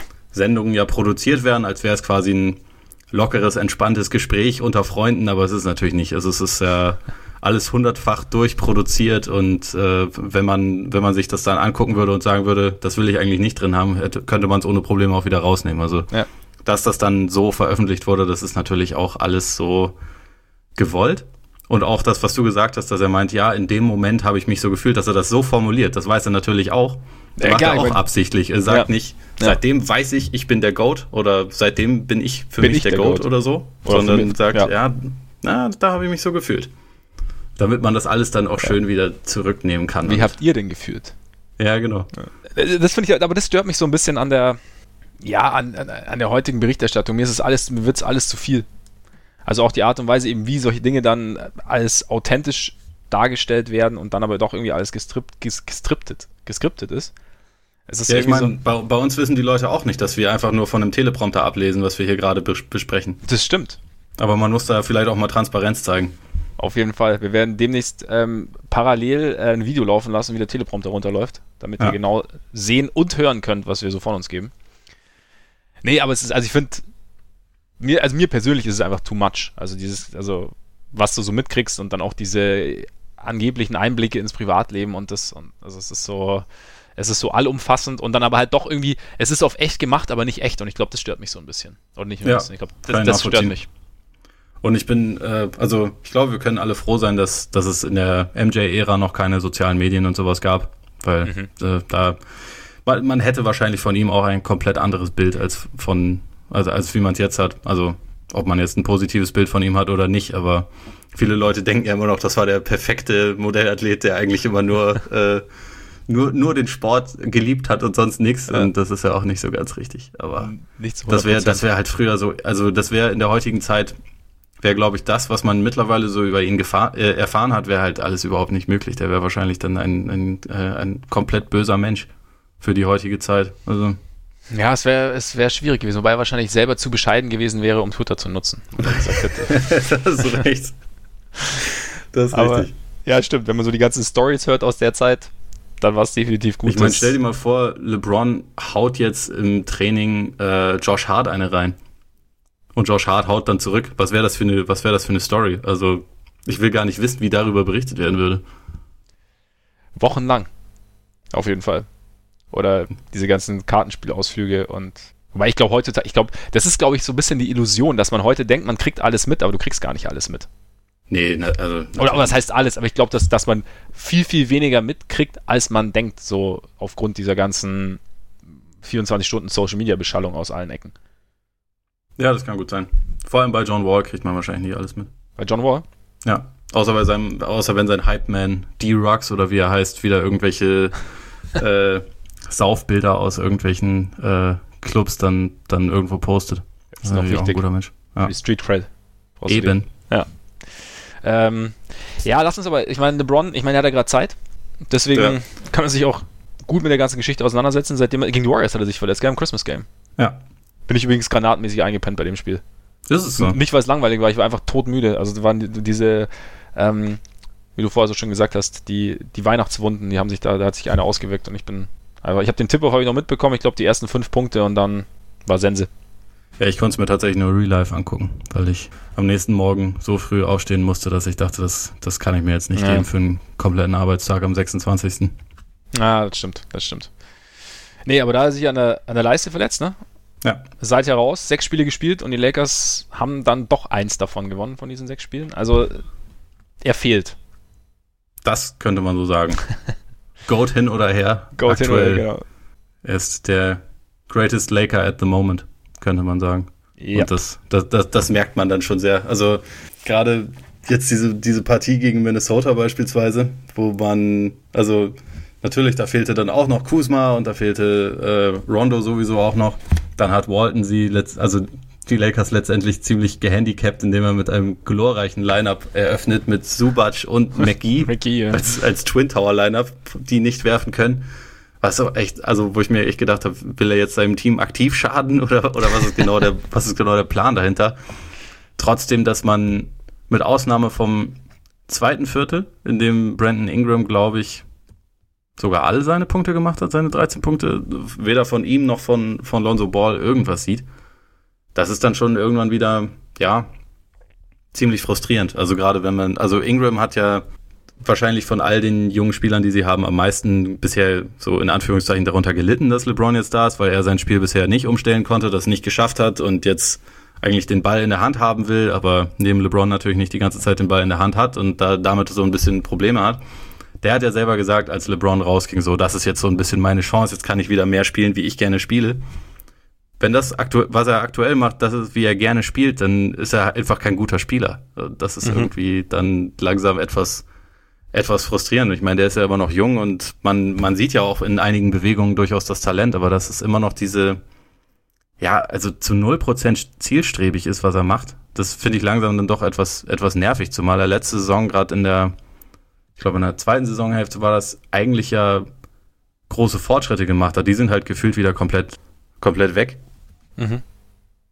Und ja, jetzt würde man meinen, jetzt kann er ja ein bisschen die Kontrolle über das Spiel übernehmen, kriegt das aber halt überhaupt nicht gebacken. Ich meine, bei Lonzo ist es nach wie vor so, dass man in einigen Spielen denkt, okay, das ist eigentlich ein ziemlich idealer, so dritter oder vierter guter Spieler, glaube ich, in einem, in einem, in einem Top-Team ultimativ. Und dann hast du Spiele, wo du ihn gar nicht siehst, wie das jetzt gegen, gegen die Timberwolves, wo man sich denkt, ja, es hätte jetzt irgendwie auch keinen Unterschied gemacht, ob da Michael Carter Williams auf seiner Position gestanden hätte. Und das frei wäre er jetzt. Frei wäre er jetzt. Wahrscheinlich. Und das ist schon problematisch. Also ich, ich glaube, da nehme ich mich auch selber nicht von aus, dass die Lakers wahrscheinlich schon so ein bisschen besser eingeschätzt wurden, als sie sind, weil einfach LeBron so krass viel auch kaschiert. Also an Schwächen, die einfach nach wie vor da sind. Und auch mit Kuzma, wenn er dabei war und LeBron halt nicht, lief es ja in den Spielen jetzt auch nicht. Von daher ist halt, das zeigt dann auch wieder, wie abgefahren der Westen gerade ist, weil sie halt vor äh, zwei Wochen so einen Heimvorteil Platz hatten im Westen und jetzt gerade auf Platz 8 sind und eigentlich relativ kurz davor rauszufallen aus den Playoffs. Also sie sind schon echt krass darauf angewiesen, dass er so ziemlich alles macht, was wahrscheinlich sein bester MVP-Case MVP ist. Das stimmt natürlich. Das ist natürlich die Phase gerade, äh, hilft ihm da natürlich schon weiter. Wobei, ist es nicht gerade, also ich denke mir, wenn ich, wenn ich mir jetzt so junge Spieler anschaue, die ihre eigene Identität noch nicht so richtig gefunden haben, also gerade so wie jetzt Ball, der jetzt ähm, in seine zweite Saison geht und in der ersten Saison Verletzungsprobleme hatte, Anpassungsprobleme hatte, wie Ingram, der noch sehr, sehr jung ist, der auch noch irgendwie, weiß ich nicht, wenn man so auch so ein bisschen seinen Körper noch reinwachsen muss, äh, wie Kuzma, da könnte ich mir schon vorstellen, dass gerade für solche Spieler so eine Phase wie jetzt gerade extrem schwierig ist, wenn du vorher mit so, wenn du eigentlich mit so einem dominanten Spieler wie LeBron zusammenspielst da irgendwie deine Rolle finden musst und dann plötzlich wieder eine andere Rolle schlüpfen musst, wenn du noch gar nicht weißt, wer du bist. Also weißt du, wenn du jetzt ein älteres Team hättest, dann finde ich, könnt, könnte ich mir vorstellen, dass ich das, dass es so eine Phase besser überstehen kann. Ähm, aber ein Team, wo einfach die Rollenverteilung sehr, sehr auf LeBron, LeBron sagen wir, was ist denn los? Englisch-Deutsch funktioniert irgendwie nicht, auf LeBron ausgelegt ist und wo sich eigentlich alles vielleicht sogar noch mehr als bei den Cavs an LeBron aufzieht und um LeBron schart sozusagen, ist es vielleicht noch schwieriger, einfach das dann, also so eine Phase zu überstehen und dann halt auch gut zu überstehen. Zumal sie, ich meine, so, so eine Niederlage gegen die Kings kann ja passieren. Also es war ja auch dieser, weiß nicht, der, der Buzzerbeater-Dreier von, von Bogdanovic. Mhm. Der ist ja genau, ich meine, die Kings sind ja, sind ja nicht mehr die alten Kings, wie ja die Celtics auch leidvoll miterleben müssen, gerade aufgrund des Picks. Aber weißt du, also kann, kann es irgendwie sein, dass es für so ein junges Team vielleicht einfach schwieriger ist, sich dann, also gerade auch für Spieler, also so spezielle Spieler, wie es jetzt Ball und, und Ingram sind, dann irgendwie dann da wieder ihre Rolle zu finden? Äh, einerseits ja. Also ich glaube, Ingram würde ich trotzdem ein kleines bisschen davon ausnehmen, weil eigentlich so die Rolle, die ihm seit einigen Wochen schon zumindest in Teilen zugedacht wird, ist ja auch die des primären Ballhändlers, wenn äh, LeBron halt auf der Bank okay. ist. Also dass dann die Offense eigentlich eh schon ziemlich auf ihn zugeschnitten oder zumindest von ihm quasi geleitet wurde. Ich meine, natürlich, natürlich ist es nicht leicht, auch gerade für einen jungen Spieler irgendwie zwischen verschiedenen Rollen hin und her zu switchen und also diese Abhängigkeit aller Teams von LeBron von ihm, das, das hat man über die letzten Jahre immer wieder gesehen, also in Cleveland auch, und auch in Teilen schon, schon in Miami. Nur, ich weiß nicht, wir haben halt, oder nicht unbedingt wir, aber Menschen haben in, im Sommer von Ingram so als dem, dem Pippen zu LeBrons Jordan gesprochen. So, oder als dem zentralen Bestandteil eines Trades für Anthony Davis. Das ja, ist schwierig. Also, weil da einfach bisher, das ist jetzt sein drittes NBA-Jahr, da sind irgendwie diese großen Fortschritte, die dafür nötig wären, dass man sagen könnte, okay, das kann wirklich ein richtiger Star werden in der Liga. Die sind halt bisher einfach ausgeblieben und Also für mich ist das einfach immer wieder frustrierend bei so einem Spieler, wo man eigentlich einerseits sehen kann, welche Fähigkeiten da sind und andererseits dann aber merkt, okay, das Spielverständnis ist aber irgendwie immer noch nicht da. Also er weiß nicht, in welcher Situation er attackieren soll. Wenn er mit dem Kopf, also wenn er zum Korb geht, macht er das häufig mit dem Kopf durch die Wand, vergisst komplett, dass er noch Mitspieler hat, er zwingt irgendwelche völlig beschissenen Würfe.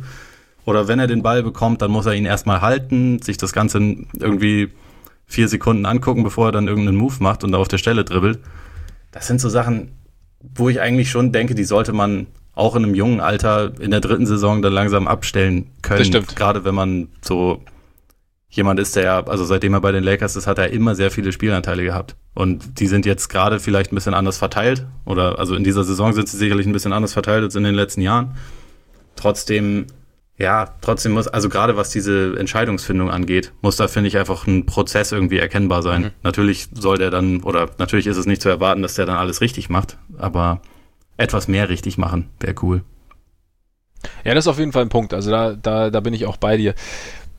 Was ich mir halt manchmal auch denke, ist auch eine, der, der mentale Aspekt, weil normalerweise ist das Team ja jetzt schon irgendwie gewöhnt, okay, LeBron im Zweifelsfall, wenn wir nicht alles richtig machen, haben wir da immer noch diesen Dude, der im Zweifel dann doch mehr richtig macht als sehr, sehr viele andere in dieser Liga und uns dann so ein bisschen raushauen kann. Und dann ist der halt auf den einmal Goat, weg. Und dann, den Goat, genau.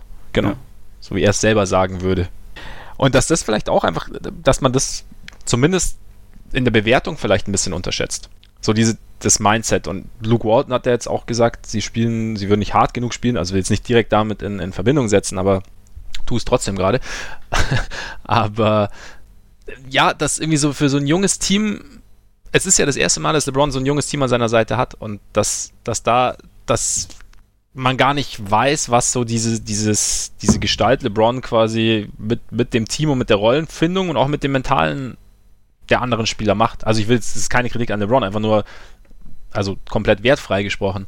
Und dann, ja, ich meine, klar, was du, was du zu Ingram sagst, dass da einfach, dass man sich da mehr Spielverständnis wünschen würde, dass man bei Ball vielleicht sich auch mehr Aggressivität wünschen würde, sehe ich schon auch. Trotzdem würde ich sie jetzt vielleicht, vielleicht so, würde ich so vor mir, ich würde sie jetzt trotzdem vielleicht noch nicht verteufeln. Hab nee, nee, also das, das, äh, also da bleibt den Lakers eh auch gar nichts anderes ja, übrig. gut, abgesehen davon, ja. Sie sind ja auf sie angewiesen. Also ob es dann jetzt. Ich glaube sowieso nicht, dass sie in dieser Saison noch irgendeinen großen, großen Trade machen werden, wo sie die dann involviert werden, aber selbst wenn irgendwann sind das ja trotzdem die Assets, bei denen sie hoffen müssen, dass damit vielleicht was, was möglich ist. Aber nur, also wegen dem Thema ähm, Härte und so, was, was Walton angesprochen hatte, also was tatsächlich ziemlich unentschuldbar ist es halt, dass man in einem Spiel wie gestern gegen die Timberwolves irgendwie auch defensiv komplett ohne Intensität auftritt. Mhm. Also ob nun vorne Dinge funktionieren und ob das Lineup kompletter Schwachsinn ist, das sei mal dahingestellt, aber dass man gegen die Timberwolves, die jetzt nicht unbedingt das allerexplosivste und geilste Offensivteam dieser Liga sind, irgendwie nach vier, fünf Minuten bei 5 zu 26 steht, das läuft halt irgendwie nicht. Und also gerade wie, wie sie sich da teilweise präsentiert haben, das ist halt peinlich und da da finde ich, hat Walton einen Punkt, auch wenn man sagen muss, dass er, was so Lineups angeht, auch nicht unbedingt immer die allergeilsten äh, Entscheidungen trifft aktuell, aber ist auch schwierig, einfach weil, weil der Lakers Kader irgendwie doch relativ viele Wildcards einfach drin hat. Also mhm. bestes Beispiel Lance Stevenson, was ich sehr sympathisch finde, dass er meinte, er muss jetzt der Anführer sein, jetzt wo LeBron Stimmt, raus ist ja. und die, die jungen Spieler schauen zu ihm Als auf. Veteran, ja. er kümmert sich jetzt drum. Das sagt natürlich auch dann wieder ein bisschen mehr über den Kader auf, äh, aus, als man eigentlich darüber wissen wollte. Ja gut, zumal, ich meine, Rondo wäre in so einer Situation vielleicht auch als, ja, als, als Mentor in Anführungszeichen schon auch Gold wert. Ja, glaube ich auch. Indem man sich so ein bisschen, ja, der einfach so ein bisschen anleiten könnte und eine gewisse Richtung vorgeben könnte. Aber der ist natürlich auch raus momentan und dann, dann bleibt halt nicht mehr viel. Weiß man schon, wann LeBron zurückkommt? Ist das schon? Er wird äh, gegen, ich glaube, Freitag Freitag oder Samstag wird er irgendwie neu evaluiert. Okay. Also die nächsten zwei, drei Spiele ist er auf jeden Fall noch raus. Okay. Ja, Wer weiß, mal. ob die Lakers bis dahin dann bei einer negativen Bilanz angekommen sind. Im Westen geht das alles ganz schnell. Es kann schnell gehen. Es kann auch schnell wieder in die andere Richtung gehen. Ja. Also fünf Spiele gewonnen und schon bist du wieder irgendwo mittendrin. Ich meine, guck dir die Rockets an. Eben. Genau. Da, die, die haben wir auch noch später. Bevor wir zu denen kommen, sollten wir aber vielleicht über unsere All-Stars sprechen. Oder? Bist ja. du bereit dafür oder wolltest du den Lakers noch irgendwas sagen? Gibt es da noch irgendwas, was du zwingend loswerden wolltest? Nee. Genug. genug. Ich, ich überlege mir noch, wer der einzig wahre Goat ist. Aber das, das, das verrate ich dir wann anders. Big Baby Davis. Kommen wir zu den All-Star-Startern, nachdem, ich glaube, Derrick Rose war ziemlich weit vorne im Mhm. Fan-Voting. Dwayne Wade war auch sehr weit vorne, glaube ich, wer Starter momentan. Derrick Rose wäre Starter im Westen Ja, noch. genau. Rose und Wade, wir schreiben 2010 Starter beim All-Star-Game. Deswegen benennen wir jetzt unsere All-Stars und natürlich nur unsere Starter, weil sonst führt die ganze Geschichte zu weit. Ja, Reservisten machen wir dann, wenn es soweit ist. Genau. Und ich würde sagen, wir machen da jetzt auch gar nicht lang rum, sondern du fängst jetzt einfach an mit deinen Ost-All-Stars und sagst mir deine, deine Starting Five. Ist es so? Soll ich sie runterrattern oder was? Ratter sie runter. Okay. Und wenn, ich, Also- wenn ich irgendwas ganz desolat finde, dann grätsch ich halt dazwischen. Aber ich gehe davon aus, dass das schon Okay. solide sein wird. Chris Dunn, Also. oder? Mhm. Ja. Kyrie. Mein Homie Kebab. äh, Kawhi. Janis und Embiid. Also vier davon sind für mich unverhandelbar. Vier davon sind für dich unverhandelbar. Und ist dein, dein Homie Kebab dabei oder nicht? Äh, nee, Kebab ist die einzige, ist äh, ist die Variable. einer, wo ich äh, über insgesamt fünf Leute nachgedacht habe und letztendlich aber doch äh, mich dann für ihn entschieden habe. Wie siehst du das? Wie ist deine, deine Starting Five? Sie ist tatsächlich, sie ist tatsächlich exakt genauso. Langweilig. Kyrie, Kebab, Kawhi, wobei ich habe, also mein Favorit, bei mir war es auch Kebab, war so der, der Wackelkandidat Oladipo wäre jetzt mein erster Nachrücker gewesen. Ja, bei mir Oladipo und Simmons.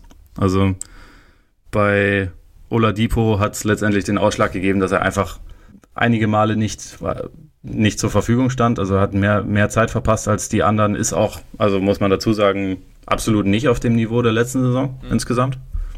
Ich halte ihn insgesamt aktuell, glaube ich, von den dreien trotzdem wahrscheinlich für den besten Spieler. Also wenn, wenn wir jetzt morgen wenn wir jetzt morgen die Playoffs losgehen würden, dann hätte ich, glaube ich, von den dreien am liebsten ihn im Team. Ja? Aber ja, würde ich schon Lieber als sagen. Curry. Nein, lieber als Kebab.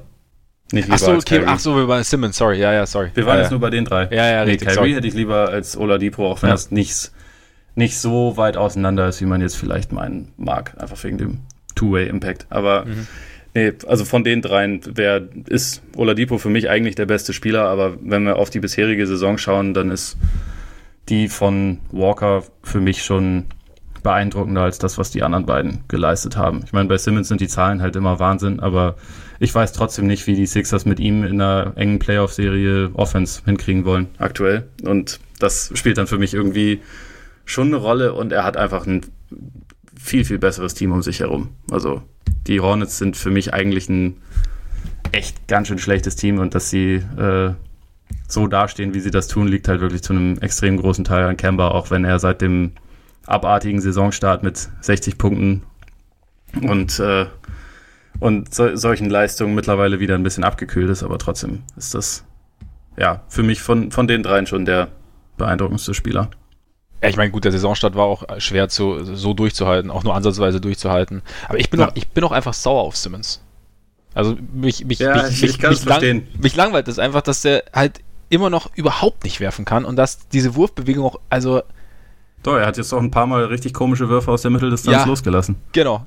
Ja, komische Würfe. Also das ist einfach, das, das ah, ich weiß auch nicht. Ich, denke, der, der könnte so gut sein und dann ist irgendwie so dieses eine der essentiellsten Bewegungen im Basketball macht irgendwie. Das fand ich übrigens, apropos, fand ich auch saugut. Ähm, was waren das? Mavs gegen Sixers, ja klar, Sixers. War ja am Samstag. War es am Samstag? Ja.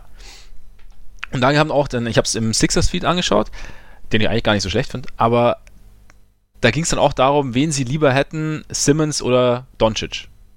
Und natürlich sagen sie Simmons, die können jetzt nicht sagen, ja, Doncic wäre wesentlich cooler. Aber, und das war ich ja, weil, äh, ja, Doncic kann zwar werfen und bla bla bla, aber Simmons ist halt athletisch und äh, groß und kann halt, und hat äh, Spielübersicht. Ja, und das mit dem, mit dem Wurf, das kann man schon lernen. Kann man nicht, scheinbar. Kann man schon, wenn man will. Ja, aber anscheinend will man nicht. Ich weiß es nicht, aber das ist ja Wahnsinn. Also, also ausgerechnet bei Ben Simmons zu sagen, ja, aber werfen kann man ja lernen, so, so nebenbei, als wäre es jetzt selbstverständlich. Fand ich, muss, muss ich kurz schlucken und muss ich kurz, habe ich kurz eine Faust geballt. Ja, kann ich Vielleicht nachvollziehen. Ich finde ich es eigentlich eine relativ interessante Überlegung, wen man langfristig lieber hätte. Also zwischen ihm und Doncic. Finde ich auch, ja, die Überlegung ist definitiv interessant. Und wie gesagt, es ist auch total legitim, dass die Simmons sagen, weil es anders, weiß ich nicht, müssen, sie können sich vielleicht am nächsten Tag ihre Papiere abholen, aber ja.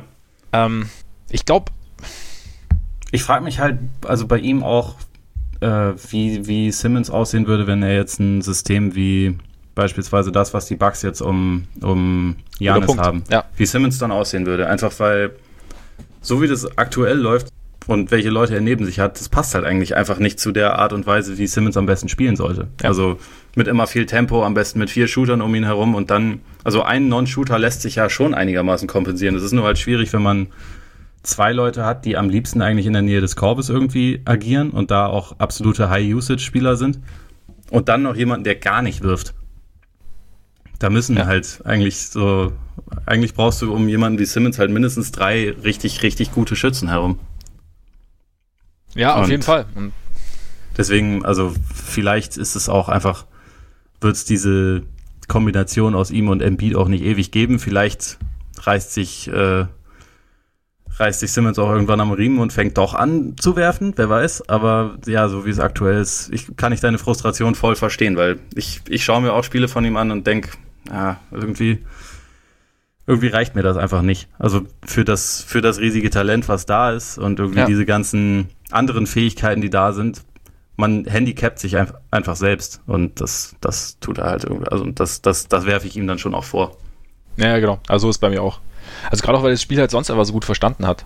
Also, ja. Und halt, ja, einfach, er, er könnte halt ein echt sehr, sehr besonderer Spieler werden. Also er ist schon irgendwie ja. besonders aufgrund seiner Statur und seines Spiels, aber es ging halt noch mehr und es ist halt so offensichtlich irgendwie, was, was fehlt, finde ich. Deswegen, ja, ich meine, wahrscheinlich muss er den Kardashian-Fluch aber loswerden, bevor irgendwas dann, also bevor er lernt und sich quasi refokussiert und sein, sein Potenzial irgendwie ansatzweise erreichen kann.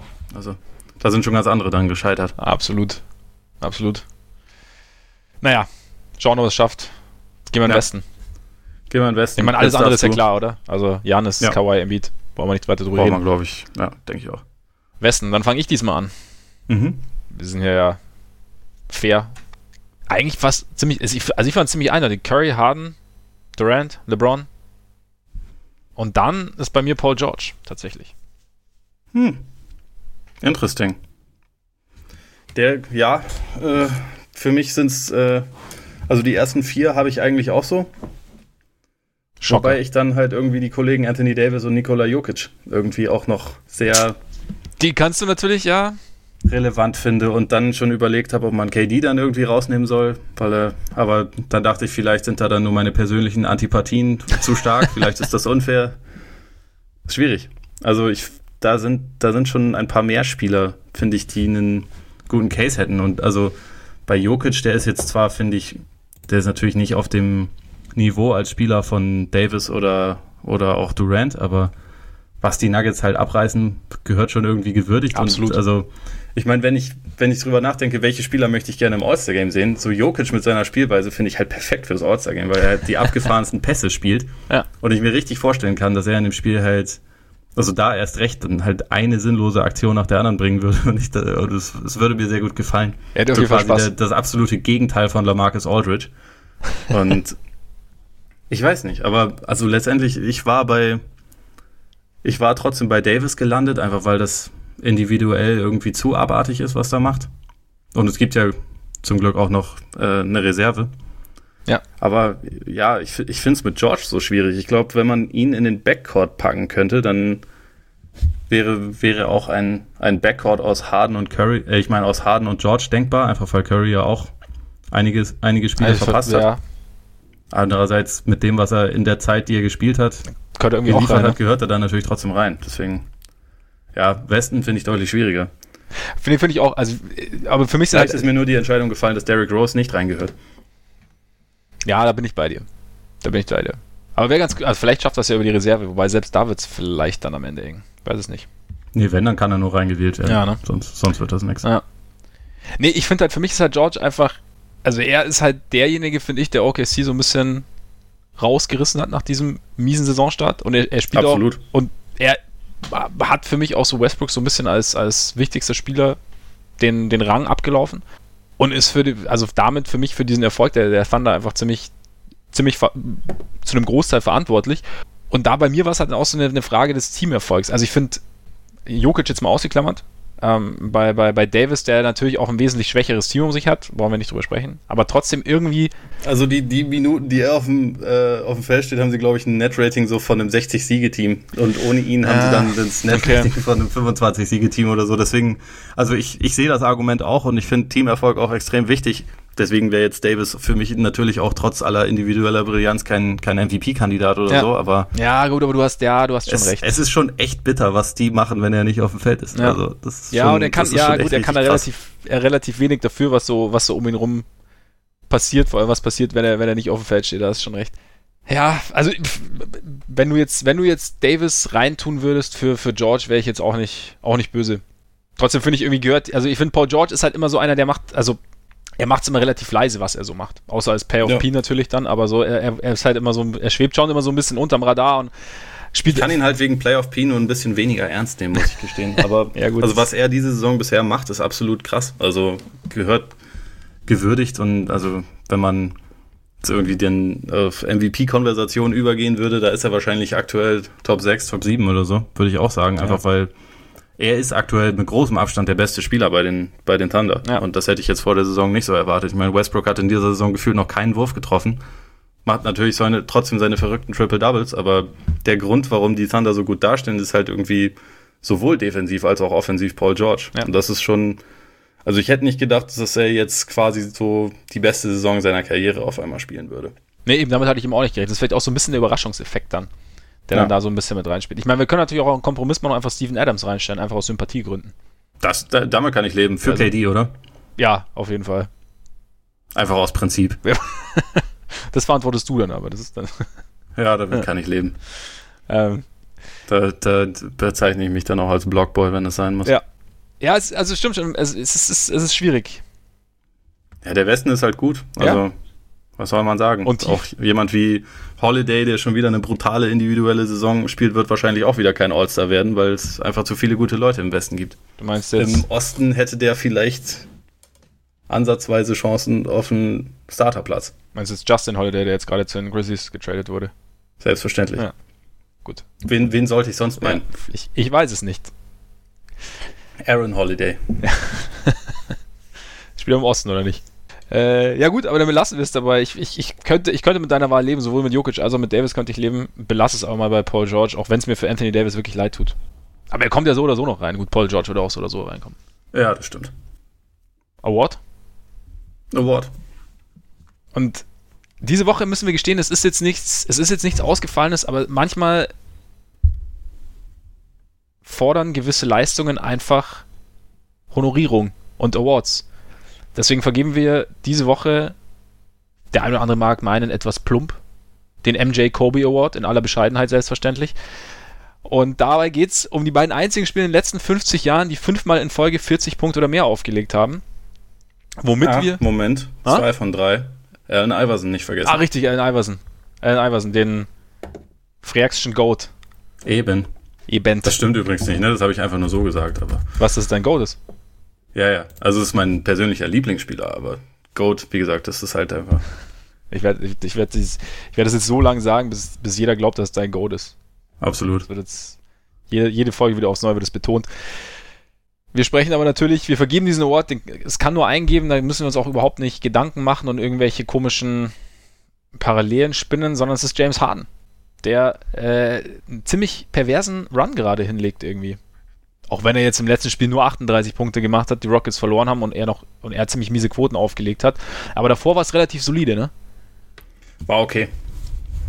Also. Also, gerade, also kulminiert ist es ja letztendlich in diesem Spiel gegen die Warriors und also, was er da über dieses gesamte Spiel abgeliefert hat, das war schon aller Ehren wert, ja. sagen wir mal. Also.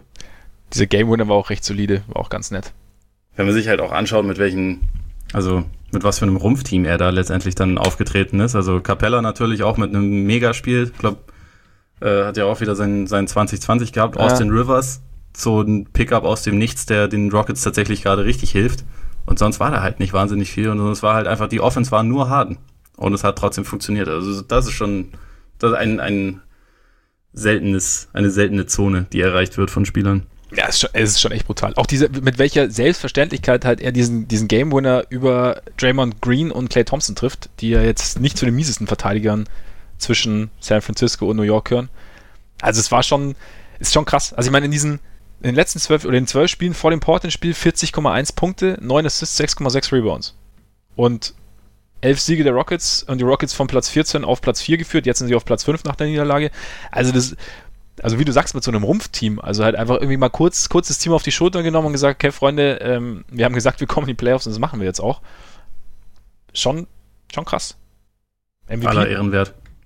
MVP-Wert? Äh, boah, ja, in der Konversation gehört er natürlich wieder, aber ich, mir geht es jetzt in, in, letzter Zeit ein bisschen zu schnell, dass äh, dann irgendwie alle gleich vergessen, dass, dass Janis über die gesamte Saison schon quasi auf so einem krassen Niveau ist und sein Team die ganze Zeit, die ganze Zeit top war und immer gut gespielt hat. Also er hat jetzt nicht diese kranken Scoring-Runs gehabt, wie, wie sie Harden jetzt hat, aber so sein, seine Saison wird jetzt irgendwie dadurch immer so ein kleines bisschen gleich wieder in, in Vergessenheit geraten, weil, weil Harden diese, diesen Run jetzt hatte und weil die Rockets vorher so schlecht waren. Da, also deswegen, das geht mir noch ein bisschen zu schnell. Aber wenn, Smart wenn Harden jetzt die nächsten. Harden. Bitte? Smart eingefädelt vom, von Kollege Harden. Eben, das war so ein bisschen Rope-Dope, ne? Ja. Aber wenn er das jetzt noch drei Monate so weitermacht, dann braucht man nicht drüber reden, dann wird er es am Ende natürlich.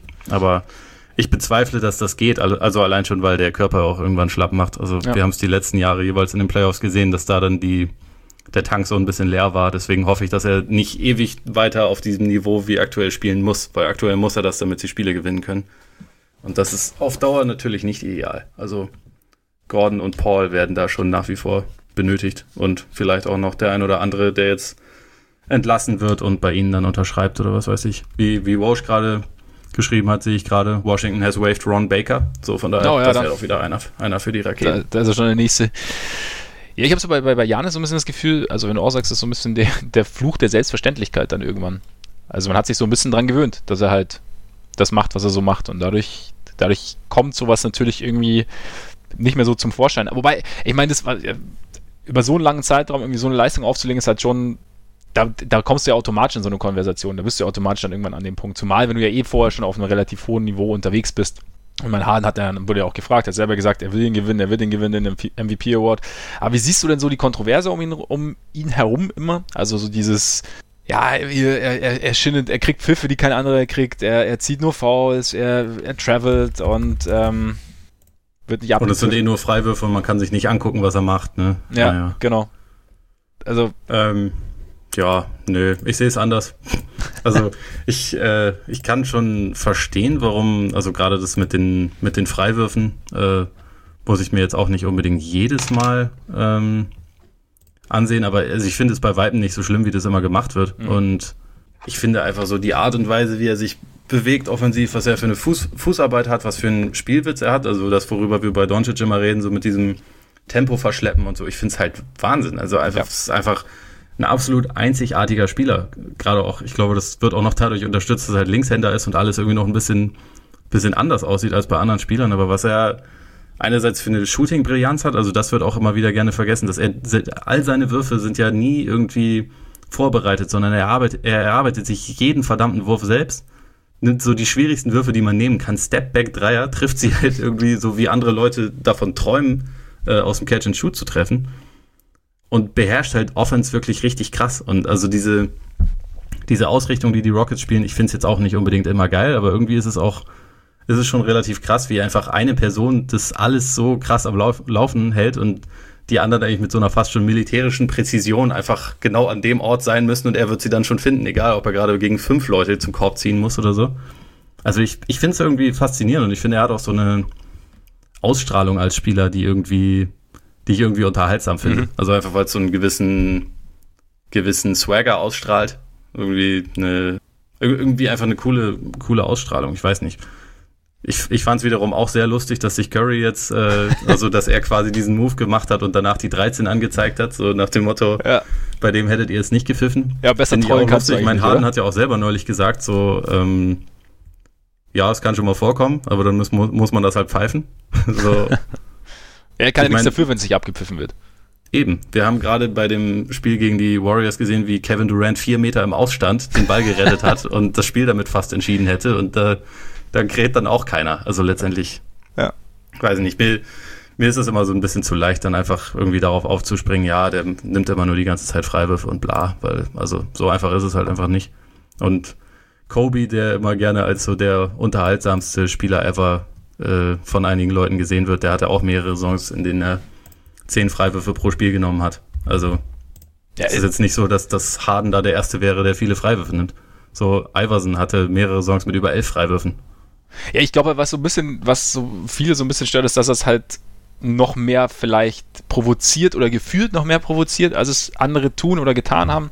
Dass er halt noch, also ich meine, er macht es schon sehr, sehr geschickt, dass er irgendwie Kontakt herstellt und dann der Kontakt von ihm ausgeht, aber dann ist auf ja, einmal das also so. Ich finde diese Regeln auch, also ich finde die teilweise auch absolut bescheuert, muss man dazu ja. sagen. Also was da dann gepfiffen wird, finde ich auch dämlich, nur da ist ja nicht er schuld dran, sondern er nutzt halt er das nutzt System halt, ja. so, wie es für ihn da ist. Und also das hat, glaube ich, irgendwie über die Jahrzehnte wahrscheinlich jeder Superstar gemacht, dass er halt irgendwie die Lücken im System ausgenutzt hat, die irgendwie da sind. Und ja. Harden hat nun mal diese Lücke gefunden und nutzt die besser als jeder andere. Ja, auf jeden Fall. Also ich, ich bin auch komplett bei dir. Also ich mag das überhaupt nicht, wenn man immer versucht, das dann so. Also man muss ihn nicht mögen, man muss seinen, seinen Spielstil nicht mögen. Man kann sich auch, man, man kann auch sagen, das ist langweilig und ich schaue mir das nicht gern an. Und man kann auch sagen, mich, mich ärgern die vielen Pfiffe oder die wenigen Pfiffe, je nachdem. Aber dann irgendwie das, das immer schmälern zu wollen, was er so fabriziert, das finde ich dann Quatsch. Weil ich meine, im Endeffekt, wie du sagst, das um ihn rum ist nicht gut. Das heißt, es kann sich, sehr, sehr viel kann sich auf ihn konzentrieren. Jeder weiß irgendwie, was kommt. Also, dass, dass er sehr, sehr viel dribbeln wird, dass er eventuell irgendwann ziehen wird, dass, dass wahrscheinlich ein Stepback kommt. Und trotzdem ist es nicht zu verteidigen. Und dann, um, um, um dann sowas abzuziehen, wie er jetzt abgezogen hat, dann musst du schon auf einem unfassbar hohen Niveau unterwegs sein. Und das finde ich dann einfach nicht fair, in Anführungszeichen, wenn man das dann immer versucht zu relativieren. Einfach, glaube ich, schon aus so einer persönlichen aus einer fehlenden Sympathie heraus, was ja auch okay ist. Ich meine, nicht jeder findet jeden sympathisch und ich, ich mag diesen Swagger, wie du sagst, mag ich eigentlich auch ganz gern oder so seine, seine Ausstrahlung auf dem, auf dem Platz. Viele mögen es vielleicht nicht, aber ich finde dann, das sollte nicht in die, in die, also wahrscheinlich fließt meistens mit ein, aber es sollte viel weniger mit einfließen. Also man sollte dann sagen, okay, ich, ich mag den Kollegen nicht, aber ist trotzdem, was er macht, ist trotzdem überragend, weil es halt einfach ist. Also da, weiß ich nicht, gibt es für mich jetzt ehrlich gesagt keine zwei Meinungen. Ja, sehe ich ganz ähnlich. Von daher ist er auch ein sehr würdiger Awardträger, zumal der Award sich dieses Mal ja auf Stats fußt und so sowieso eigentlich gar kein äh, Diskussionsspielraum da ist. Ne? Ja. Gut, dann vergeben wir den MJ Kobe Award an James Harden hiermit. Sagen Glückwunsch nach Houston und äh, wünschen zudem, dass Chris Paul und äh, Eric Gordon bald zurückkommen, dass er nicht, nicht mehr ganz so viel machen muss demnächst. Es würde ihm wahrscheinlich gut tun. Ja, so auf lange Sicht. Hast du noch was? Ne, Hunger habe ich langsam. Ja, ich auch. Aber bei uns erst halb sechs. Ich gehe sagen. Das ist bitter. Ja, ich darf noch nicht essen, verdammt. Was machst du da? Trotzdem essen. Einfach, einfach mal YOLO sein. Einfach, einfach, mal, einfach mal verrückt sein. Ja. ja. Ist jetzt 2019. Da ja, kann man alles ganz anders angehen. Das war's für heute. Schön, dass ihr dabei wart. Jetzt nach der langen Pause. Wir hoffen, es hat euch wieder gefallen. Ich habe jetzt, vielleicht denkt ihr, ich hätte es vergessen. Natürlich habe ich es nicht vergessen. Trotz vier Wochen Pause.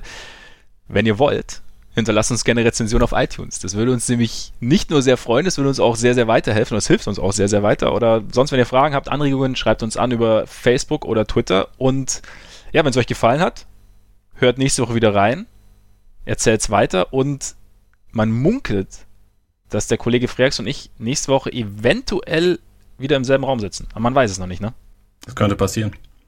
Der eine oder andere, der sich zusammenreimt, wo du wohnst, äh, und was für ein glorreiches Spiel nächste Woche stattfindet, ja. kann sich das vielleicht sogar zusammenreimen, aber ne, muss nicht. Muss nicht, nee. Also wir wollen, wir wollen auch noch ein bisschen was im Dunkeln lassen. Es ist das Mysterium so ein bisschen aufrechterhalten. In diesem Sinne, schön, dass ihr dabei wart. Genießt euren Tag, euren Abend, euren Morgen und hoffentlich bis nächste Woche. Reingehauen. Reingehauen.